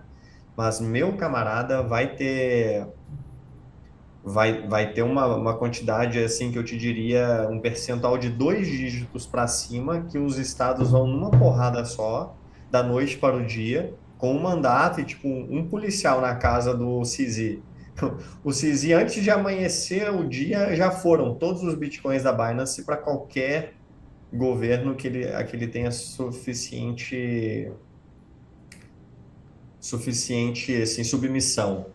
O problema é o day after, beleza. É, o Estado deu essa puta sinalização desesperada, confiscou os bitcoins das corretoras, e agora? Não tem mais da onde tirar. Agora é pega para capar. O preço do Bitcoin para satisfazer as necessidades do próprio Estado é multiplicar várias vezes, porque ele fala o seguinte: o dinheiro agora vai ser isso aqui que tem no meu, no meu tesouro, então agora isso aqui vale mil, dez vezes mais do que ontem. E assim eu, eu consigo, com a mesma quantidade de bitcoins que eu arrecadei, pagar 10 vezes mais, porque eu estou dizendo que vale. Ou coisas do tipo artefatos, artifícios do. Tá ruim isso. Mas vai ser interessante, no mínimo. Para não falar que vai ser um terror. É, vai ser horroroso. É, porque vai, vai, vai ser muito estranho em algum momento, assim. Não é uma, e não é um ser, é um quando, porque o, esse é. confisco tem que acontecer. Se o Estado quer, quer continuar existindo, não existe alternativa a, ao confisco. Os da força, não existe alternativa. Aí que, aí que vai estar a grande guerra, né? É, não dá para imaginar que eles vão só se retirar de uma maneira pacífica Bom, enfim, perdi, né? Fazer o quê? Foi bom enquanto durou. É. Mas uma coisa, Oleta, é que não dá para ser violento em larga escala na forma como o Bitcoin exige a violência para você conseguir os, o Bitcoin dos outros, né? O Bitcoin dos outros você requer ir na casa por casa, é assim, joelho por joelho, atirar em cada joelho, é, alfinetar a unha das pessoas, essas coisas. E, cara, assim, só, isso só vai até certo ponto, né? A maioria das pessoas né, não, nem tem muito Bitcoin de qualquer forma. Então, é, a violência é totalmente desestimulada, assim. Como não existe vácuo no mercado, né? As coisas se preenchem como na natureza. Vai surgir demanda por micro-regulações, assim, privadas, onde gente querendo se passar por Estado, se vendendo como Estado, querendo os seus bitcoins para atuar como Estado, num lugar onde o Estado já foi para o saco. E aí vão surgir essas ilhas da Madeira, em Portugal, não sei o que, Lugano, na Suíça. Ou seja, o ser humano vai se reorganizar como se reorganiza desde que o mundo é mundo. Ei, vem cá, eu posso te oferecer algo melhor. Isso é um livre mercado aplicado a, aos estados-nação, só que, na verdade, os, os estados-nação serão, tipo, cidadelas é, bitcoiners que falam, que, que tentam te, é, tentarão te convencer do, do valor do seu bitcoin, como o livre mercado tenta te convencer do valor do seu dinheiro todos os dias. Isso, na verdade. E os nukes? Gente, é, e os nukes vão para onde? Os nukes? Aí os. Cara, ah, ia ser chato. Essa, essa é uma coisa, coisa, que eu não consigo explicar, para onde vai, né? Porque como é que você vai é, manter a sua soberania se não tiver um nuke na sua citadela? É, então, eu sempre travo nisso. Eu sempre enxergo que sim, o Bitcoin muda os incentivos, ao mudar os incentivos, permite realinhar os interesses e gerar uma dinâmica diferente, desmonetizar o Estado-nação. Eu sempre visualizo tudo isso.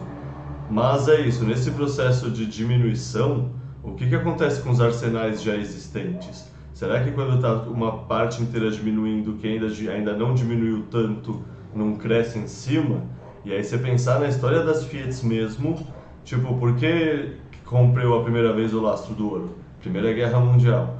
Por que aconteceu o lastro do Nixon? Por causa do Vietnã. E por quê? Porque quem consegue imprimir mais dinheiro que seu adversário, consegue comprar mais arma do que seu adversário, a contrai dívida para o futuro, foge a sua próxima geração, mas tem mais arma para você mesmo para lutar contra o adversário. Então tem uma tendência a ganhar.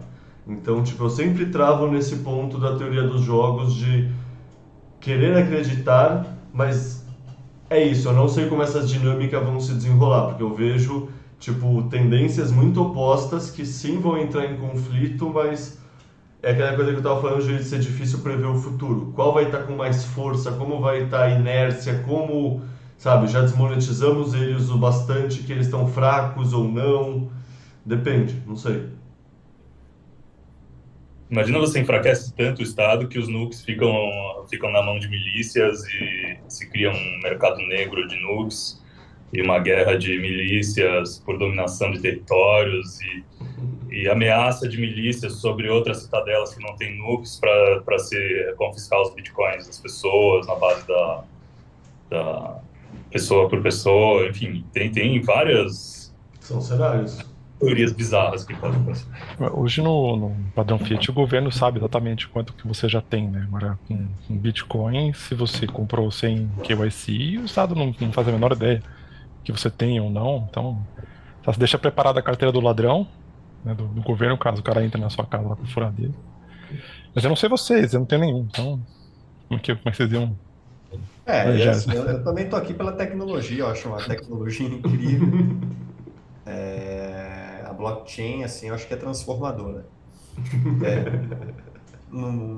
e, mas sobre, sobre os incentivos, o que o Leda falou, assim, da, da, e o do Reicher dos nukes e tal, uma coisa que me deixa tranquilo, e eu tento ver um lado positivo, né? Claro, otimista. Não, não vai acabar, né? Agora que a gente descobriu o Bitcoin, não, né? Pô?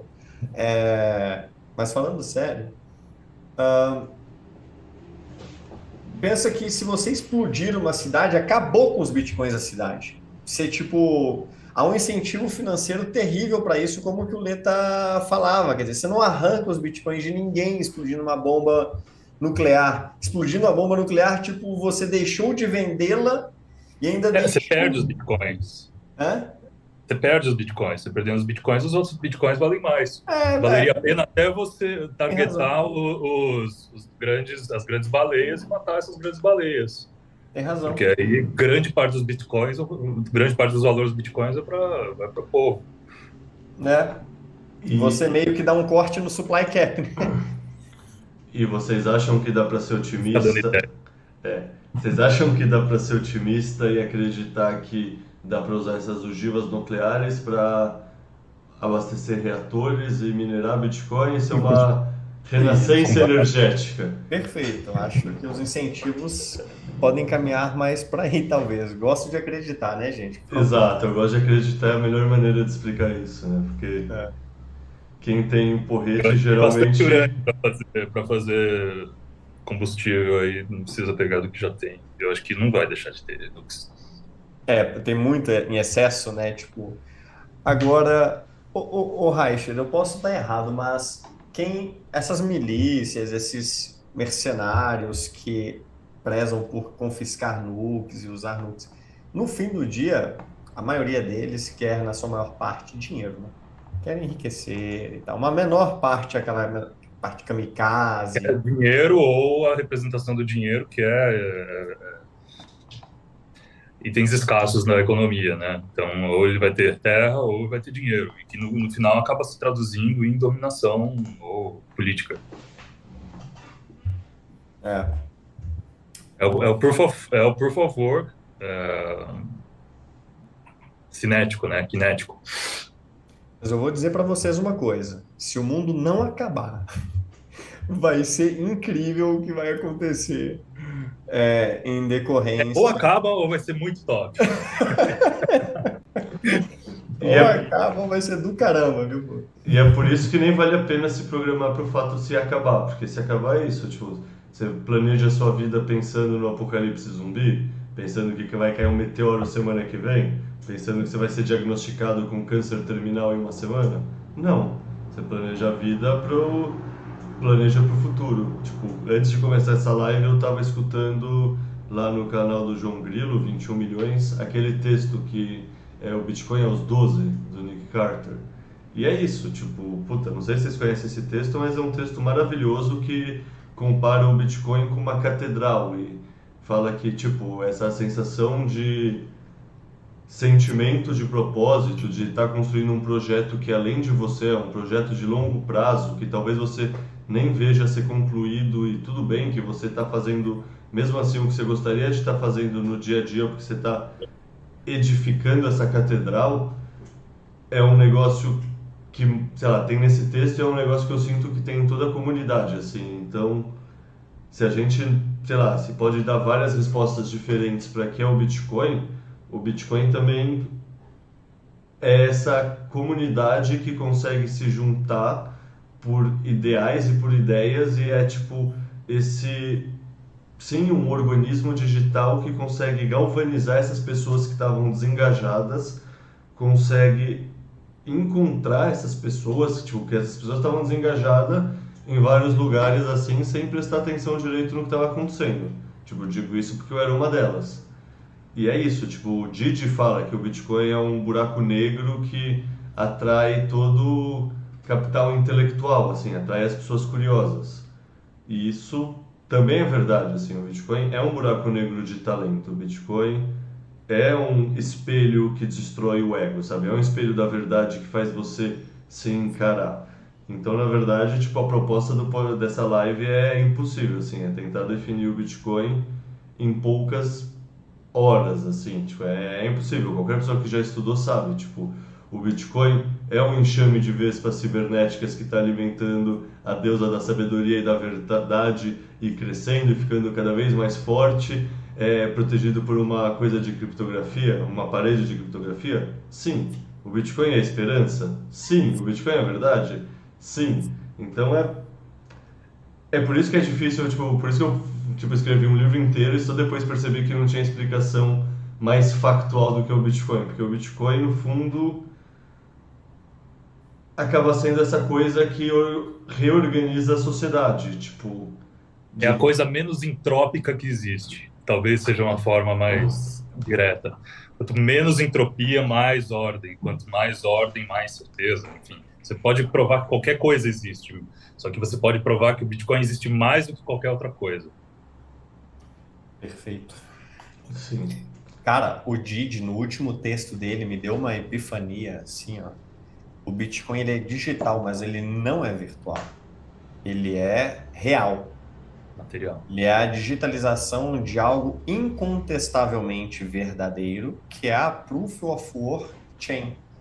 A, a Proof of Work, ela tem um negócio chamado Nouns, que é a abreviação de uma frase que diz Number Only Used Once, que é um número só usado uma vez, que o Steven Oliveira diz: se você quiser entender o Bitcoin, entenda o que é o Nows entenda o que, que é o processo do Proof of Work, o trabalho ali feito. E, pelo amor de Deus, pare de dizer que os mineradores fazem resolvem equações complexas. Quebra-cabeça. É, é trabalho puro, é tentativa 14 anos. e erro.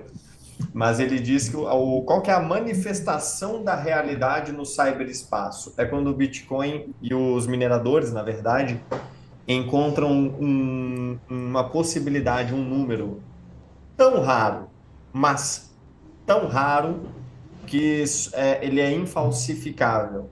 Ele é a manifestação de que algo factualmente aconteceu, pois não poderia ter termos encontrado aquele número não fosse através de muito trabalho. Então, o Proof of Work é o que torna o Bitcoin digital, mas não virtual. É da, do texto dele, Bitcoin's Digital Scarcity. Scarcity. Eu tenho que falar scarcity, né? O cara tá lá na uhum. Califórnia, falar scarcity aqui fica, fica chato. Cara, é... eu nunca tinha ouvido essa palavra, o Proof of Work Chain. Esse é um, é um texto que tá na minha fila e ainda não li. Achei genial. O Proof of Work Chain é, é isso, é, é isso, no fundo. É a realidade. É, é a, é a, verdade objetiva. É, o, o Safe Jim diz, diz isso, que enquanto escrevendo o livro, ele falou assim, cara, a única coisa com a qual a gente consegue é, é consensuar e concordar em toda a humanidade, para todo sempre, é quanto ao Proof of Work Chain. Tudo mais vai haver divergência, tipo, qual foi a versão dos fatos, qual que... A única coisa que a gente pode consensuar e ter de forma incontornável que aquilo ali era verdade naquele momento do tempo, porque o Bitcoin redefine o tempo, é a chain do Bitcoin. Então, ele, ele, é a manifestação da realidade. Ele não, ele, o Bitcoin ele não, emerge, é, não emerge de uma abstração. Ele emerge de algo que é incontornavelmente verdadeiro, que é o Proof of Work das máquinas. E, e ainda sobre a reflexão que o Leta dizia, essa eu gosto muito, força um pouco a barra para algumas pessoas, mas bate forte para mim, que é o seguinte, quem mais, além do Bitcoin, teria vindo para reunir a humanidade em um coletivo global, onde todos nós temos uma oportunidade justa de utilizar o dinheiro como um ponto focal para nos organizarmos e nos afastarmos da violência como meio. Quem mais coordena a humanidade de forma pacífica, cura o niilismo, estabelece um fio de esperança, serve como um novo eixo para a sociedade se reorganizar. Isso é a tradução de um, de um, de um, de um texto é, de um texto, de um post, na verdade, que diz que o Bitcoin é o retorno do, do Messias é, na Terra e ele segue com essa, com essa frase. Do John Vélez, né, esse texto? Bitcoin é, sei lá o que, Messias, uma coisa é, assim. É, na verdade, é, isso o, o, vídeo tem uma, uma, um post e eu traduzi esse post, que para mim esse pedaço é, é riquíssimo. Então, quer dizer, é muito além do, do, do dinheiro mesmo, né? Bitcoin é religião. Cara, exatamente. O, ah, o próprio Noah, o Yuval, o Yuval Harari, é. ele, eu comprei o livro dele, mas não li ainda, porque na capa do Homo Sapiens, na contracapa tá assim, o capitalismo como religião a religião mais bem sucedida, não sei o que, da, da, face, da face da Terra.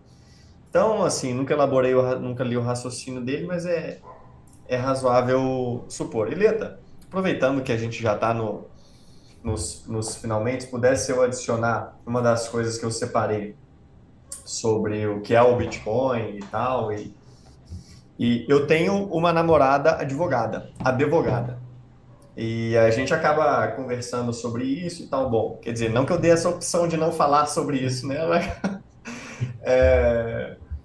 E aí ela, por fim, me apresentou um conceito que me pareceu muito é, conveniente, que é o seguinte. Eu vou elaborar melhor essa tese para escrevê-la com o tempo, mas quem é do direito aí deve saber melhor do que eu e me ajudar a construir.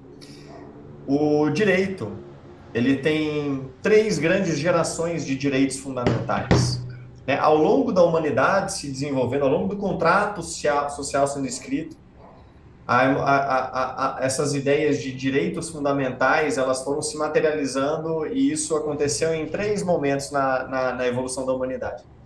E eu fiquei abismado quando eu vi os direitos fundamentais da primeira geração, que para mim é o que é o Bitcoin. Os direitos fundamentais da primeira geração.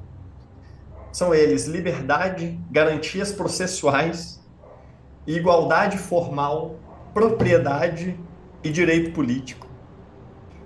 Então, veja que se liberdade é basicamente liberdade para transacionar e para possuir. É a, é a, prensa de Gutenberg no cyberespaço, né? Você pode escrever num registro da história sem, sem precisar de, de ninguém. E não pode ser corrompido esse registro. Garantias processuais são os contratos inteligentes, inquebráveis, né? que movimentam as moedas e tal, e, e em camadas vão se tornando mais complexos. Garantias processuais. Igualdade formal. É aí que eu preciso entender o que, que isso quer dizer na, na, no momento em que foi escrito, mas para mim é, é, é, a fungibilidade de que todo endereço é igual perante o Bitcoin, né? Somos todos iguais perante o ativo. Propriedade não precisa nem elaborar muito, propriedade privada, inalienável e direitos políticos. Quer dizer, é você rodar o seu node, exercer o seu direito, é você o, o consenso requerer a sua participação. É, é, o Bitcoin como aquela reorganização social de miners como executivo, nodes como legislativo, devs como judiciário, direitos políticos de todos assim reescritos. Então, cara, achei incrível como que alguém pensando na primeira geração de direitos fundamentais da humanidade traduziu de uma forma incrível o que a gente, o Satoshi colocou em código. É, perfeito. É isso, tem direitos que são naturais, né? Tem direitos que emergem, tem outros direitos que... Isso é uma das coisas muito ricas que eu aprendi ao entrar na bolha mais de Bitcoin, libertarianismo e tudo mais. A diferença do jus naturalismo do jus positivismo, né? Os direitos naturais e os dinheiros que o homem tenta positivar e fazer que existam e tipo criar e fazer que aconteça. Tipo, existe direito à propriedade? No fundo, no fundo não existe, porque é isso, tipo, o proof of work cinético de alguém ter uma arma e você não acaba talvez erodindo isso. Mas o direito à propriedade é muito maior do que o direito a várias outras coisas que a gente tenta garantir depois, mas que na verdade, é muito mais subjetivo. Tipo, o que é saúde? Para a gente falar que a saúde universal é um direito, sabe? É difícil. É mais difícil definir o que é saúde, sabe? Tipo, do que é, é propriedade privada. Tipo, tem ramos da medicina atualmente que estuda a idade como se a idade fosse uma doença. A gente tem direito a ter saúde, ter tratamento contra envelhecimento. Isso é viável para uma economia? Isso é viável para um sistema que considera isso direito para todo mundo? Ou a economia é arte de lidar com recursos escassos? Então, tipo, tem várias coisas assim que, tipo, eu gostaria muito que toda a minha felicidade fosse um direito meu. E gostaria de não envelhecer, gostaria de não ter doença, gostaria que o mundo fosse justo e belo. Mas não é só porque eu gostaria disso que isso é um direito. Basicamente, todo direito que não seja vida, propriedade liberdade são direitos que exigem trabalho escravo de alguém. Alguém vai precisar gastar energia é, de uma forma assimétrica para poder responder aos direitos que outras, que outras maiorias vão impor sobre ela. Então... Você está querendo me dizer que eu não vou poder viver do Estado? É isso? Não me fala aqui agora, me fala agora, não me fala na cara. É, o Estado nem vai existir mais, né, se o indivíduo soberano tiver certo como tese. Mas talvez você possa, tipo, viver do, da cidadela Estado. Tá bom, então deixa eu te perguntar uma coisa. Eu posso viver do meu Node Lightning e da minha máquina de mineração? Aí você que tem que me responder. Você vai ter liquidez o bastante para gerar assets o bastante?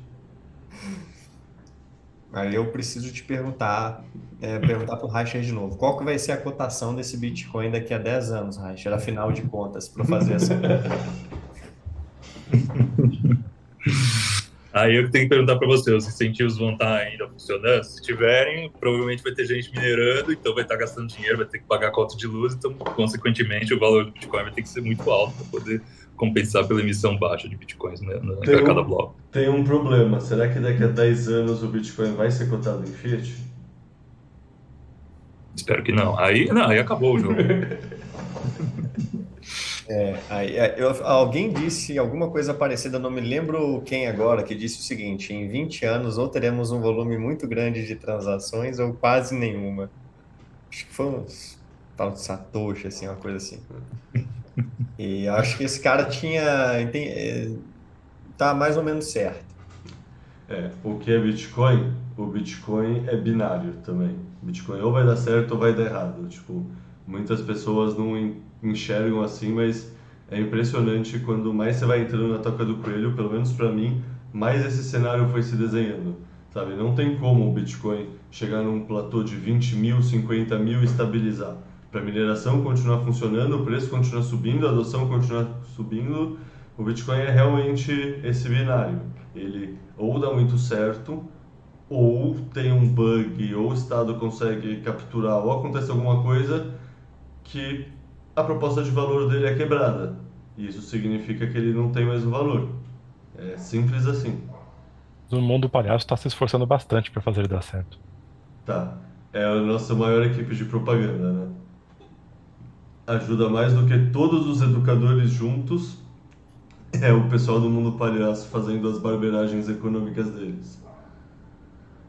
Os incentivos vencem no final, e assim, estatisticamente nessa, nessa do, do 0 e 1, um, é, a única alocação errada é zero, né? Porque estabelece 100% de chance para o zero e 0% de chance para o 1, né? E as chances, é, bom, cara, não são 100% no, no zero, tipo, pode ser zero ou 1, mas você ter zero de bitcoins, você tem umas premissas tão insanas que você, cara, se autodenomina um preguiçoso a essa altura do campeonato, para não ter feito o dever de casa e concluído que há alguma chance de, tipo, 1% do seu patrimônio em Bitcoin garantir 100% do que você tem hoje. É, eu penso assim que um mínimo, sendo bem conservador assim, é tipo, no mínimo 5 a 10%, sabe? Tipo, é a posição que você teria ou em todas as suas opções, suas puts, ou também a posição que você teria na ação que você confia mais no seu portfólio. E assim, se alguém parou, estudou, mas mesmo assim ainda é muito conservador e não consegue passar disso, esse já é ainda é um modelo mental que faz muito sentido, sabe? Tipo, 5 a 10%, porque, pô, eu tenho um portfólio de ações, mimimi, quero continuar tendo, mas acredito que o Bitcoin tem a mesma chance de, sabe, é, é a melhor tese dentro do meu portfólio de teses. O que eu não entendo é alguém ter zero mesmo, é isso, é tipo, você realmente tem 100% de confiança nas Lagardes e Paulos da vida, sabe, você realmente acredita na Nancy Pelosi falando que vai dar tudo certo e no Joe Biden? É loucura. No Lula, no Lula, é. E se o Bolsonaro tivesse ganhado no Bolsonaro, sabe? Você realmente acredita nesse, nessa gerontocracia que a gente vive? Eu não. Eu só digo isso, eu não. E tipo, conforme eu fui estudando cada vez mais, eu fui me protegendo cada vez mais. Por isso, entre várias outras definições, tem essa sensação de que o Bitcoin é liberdade, né? Tipo, quando você entende, sei lá, eu realmente me senti meio que um peso saindo das minhas costas, sabe? Uma questão de não vou precisar ficar na corrida dos ratos, com essa escravidão por dívidas, no fundo, que é o sistema Fiat, é um negócio que existe uma alternativa, né? E é um negócio que, no fundo, o sistema Fiat é, sei lá, usando uma analogia de quem leu Harry Potter, é aquele dementador, assim, ele está sugando sua alma sem você perceber. E o Bitcoin conserta isso, assim, então é isso. O Bitcoin é aquele espectro patrono. Pá! Eu não lembrava é. o nome, eu não lembrava o nome.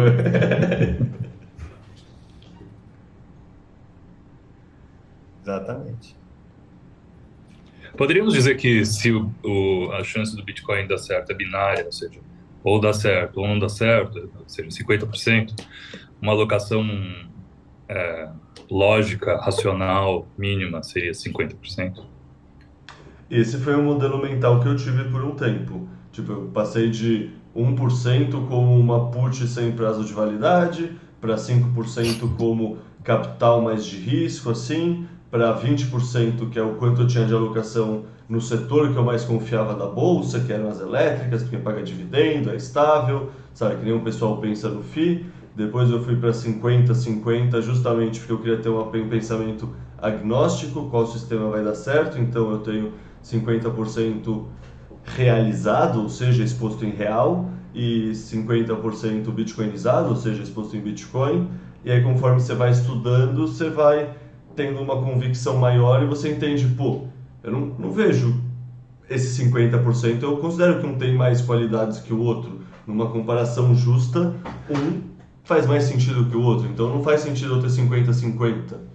Então é isso, eu passei do 1%, cheguei nessa visão que você falou do 50% e depois continuei indo até. No meu... Alavancagem 10 vezes na. na, na, na Só 10 vezes? Na...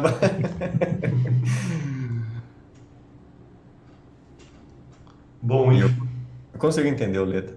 Eu fiz mais ou menos o mesmo pedaço. Mas um risco o racional, aí... assim, da, da, da, parte no portfólio foi, foi parecido. Mas um risco é que você estava com, assim, apesar de estar diversificado entre mercados, você ainda estava com tudo em cima do real, né? Tudo em cima do mesmo barco, né? Sim. Eu, tipo, eu sempre fui meio metódico, então eu tinha para mim, vou começar a investir lá fora, depois eu estudo Bitcoin. Daí quando me insistiram, um amigo meu, não, você tem que estudar agora, vai vir o halving, sei lá o que, estuda agora, deixa ações pro ano que vem. Uhum. Tipo, troca a ordem, daí eu troquei a ordem. Eu comecei até a estudar um pouco de mercado americano, daí eu fiquei com preguiça e comecei a estudar Bitcoin. Graças a Deus, foi, foi um bom Até uma dica pro, pros amigos no corners, né, que ainda não entenderam. Então, fatos como os, os de ontem, eu falo, você acha que, que, que, tem mais chance de quebrar primeiro o real ou o dólar? Então, começa com, com dólar, depois você, você vai ver aqui o, a diferença e você vai entender o, o conceito do Bitcoin. É, a turma foge do, da Libra colapsando, do Yen colapsando, tipo, dólar canadense colapsando, nações G7 colapsando. As G20 já colapsam há 40 anos, a Argentina e a Turquia são G20. O cara, não, mas o dólar tem alguma propriedade diferente que sei lá como vai passar, é tipo tentar justificar por que, que o real como sétima moeda vai ser a definitiva, assim. Tipo, se apertar o suficiente, não sai nada. E e o mecanismo natural de transferência de riqueza do Bitcoin que o Leta comentava é maravilhoso, porque é um luxo você poder colocar só uns 5 ou 10% de Bitcoin. Sinal que você tem algum patrimônio, que você provavelmente não é um cara exposto tanto à censura ou à diluição, porque os outros 90% estão valorizando com a inflação. As chances são que você é um cantilionário. Quem não tem esse luxo e tem que, por um jeito ou outro, ir 100% para o Bitcoin é, é um mecanismo natural de transferência de riqueza e justiça do Bitcoin. Porque esse cara que está 100% no Bitcoin, ele vai enriquecer 100 vezes. O que colocou 1 ou 10% vai dobrar, triplicar, quadruplicar, quintuplicar. Então vai ser um grande equalizador. O Bitcoin vai ser um grande equalizador de riqueza, é, subindo quem mais estava no arroxo quem mais não tinha alternativas a ele, viu nele a única saída, e por isso, por uma questão de necessidade, colocou uma, par uma parcela muito maior, ou talvez só ele, no, no seu patrimônio. Então, o Bitcoin, ele, por design, ele é até justo. Isso eu acho muito bonito. É, vai beneficiar quem colocou mais prova de trabalho para entendê-lo. Né? Exatamente. É, a tese da adoção seletiva é uma tese bonita quando você começa a entender. Ela, tipo, livra de um, uma sensação de fudeu, eu não vou conseguir acordar todo mundo, para uma sensação de, bom, pelo menos a galera que está acordada é uma galera que vai deter a maioria do capital, já detém a maioria do capital intelectual, vai deter a maior parte do capital monetário, então a sociedade tende a melhorar porque, em média, essa galera está mais ter uma cabeça melhor, assim. Isso pode ser só meu viés subjetivo, mas se foda, eu tô julgando o mundo pelo meu viés subjetivo mesmo e que bom que vão ser meus amigos mandando. Seus amigos. É, Estão prestando atenção, né? É aquilo que a gente conversava em alguma live. O Bitcoin é um teste de quem está prestando atenção, quem está olhando os detalhes, quem está olhando lá na base, ver como é que funciona. Bitcoin é esse tipo de teste, assim. Se você tá assim, ah, e dinheiro, moeda, moeda, dinheiro, sei lá, isso é uma construção, sei lá, não faz pergunta difícil, cara. A dólar é a referência. Dólar é a referência. e Dólar é... você, e você não quer que o seu mundo seja regido pelas pessoas que estão prestando atenção mais? Exatamente. Muito melhor. Muito bem. Enfim, doutores, já estamos aqui há duas horas, já esgotamos a pauta há uma hora, então pergunto: vocês querem fazer mais alguma consideração ou só mandar aquele abraço?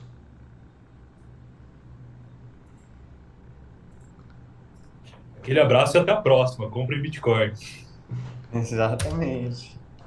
Não é recomendação de investimento, tá, pessoal? Mas a moeda fiat vai acabar. É uma recomendação de estudo. É uma recomendação. Vá, assim, a chance, a história, ela atrela uma chance de sucesso de 0% às moedas fiduciárias. Tem 5 mil anos de história documentada, a gente nunca deixou uma de pé. E a gente tenta isso desde o Império Romano. Não é agora, é por construção. O sistema é uma pirâmide, que não pode parar de imprimir moeda para pagar pelas moedas que foram impressas no passado.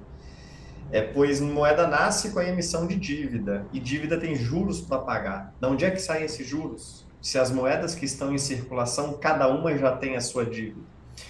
Daí emerge o sistema de regime de metas de inflação, que não é para estabilidade o caramba, não é para nada, não é para previsibilidade nem nada. É para capturar a sua riqueza, para que a sua riqueza pague pelas benesses de quem imprimiu essa moeda lá atrás até que você se torne um andarilho comendo inseto, sem comer carne e sem é, consumir combustível fóssil, porque tudo isso é um luxo que quem imprime moeda quer preservar, mas ele não pode fazer isso com você andando no mesmo planeta que ele enchendo o saco. A única alternativa que nós temos é de uma moeda que é, preserva o trabalho e o valor e a energia. Então, é, é uma questão de, cara, tudo bem, fique à vontade de não ter nada, mas assim, Darwin é infalível. Darwin é infalível. É, acreditar no poder de Darwin também deixa mais tranquilo. E aí rende, né? Você pode negar a realidade, você não pode negar as consequências da realidade. Perfeito. Bom, Norbert, Diego, Reicher, muito obrigado pelo tempo de vocês e aquele abraço. Valeu, Obrigado, prazer e uma honra estar Obrigado. aqui com vocês. Prazer estar aqui com vocês também.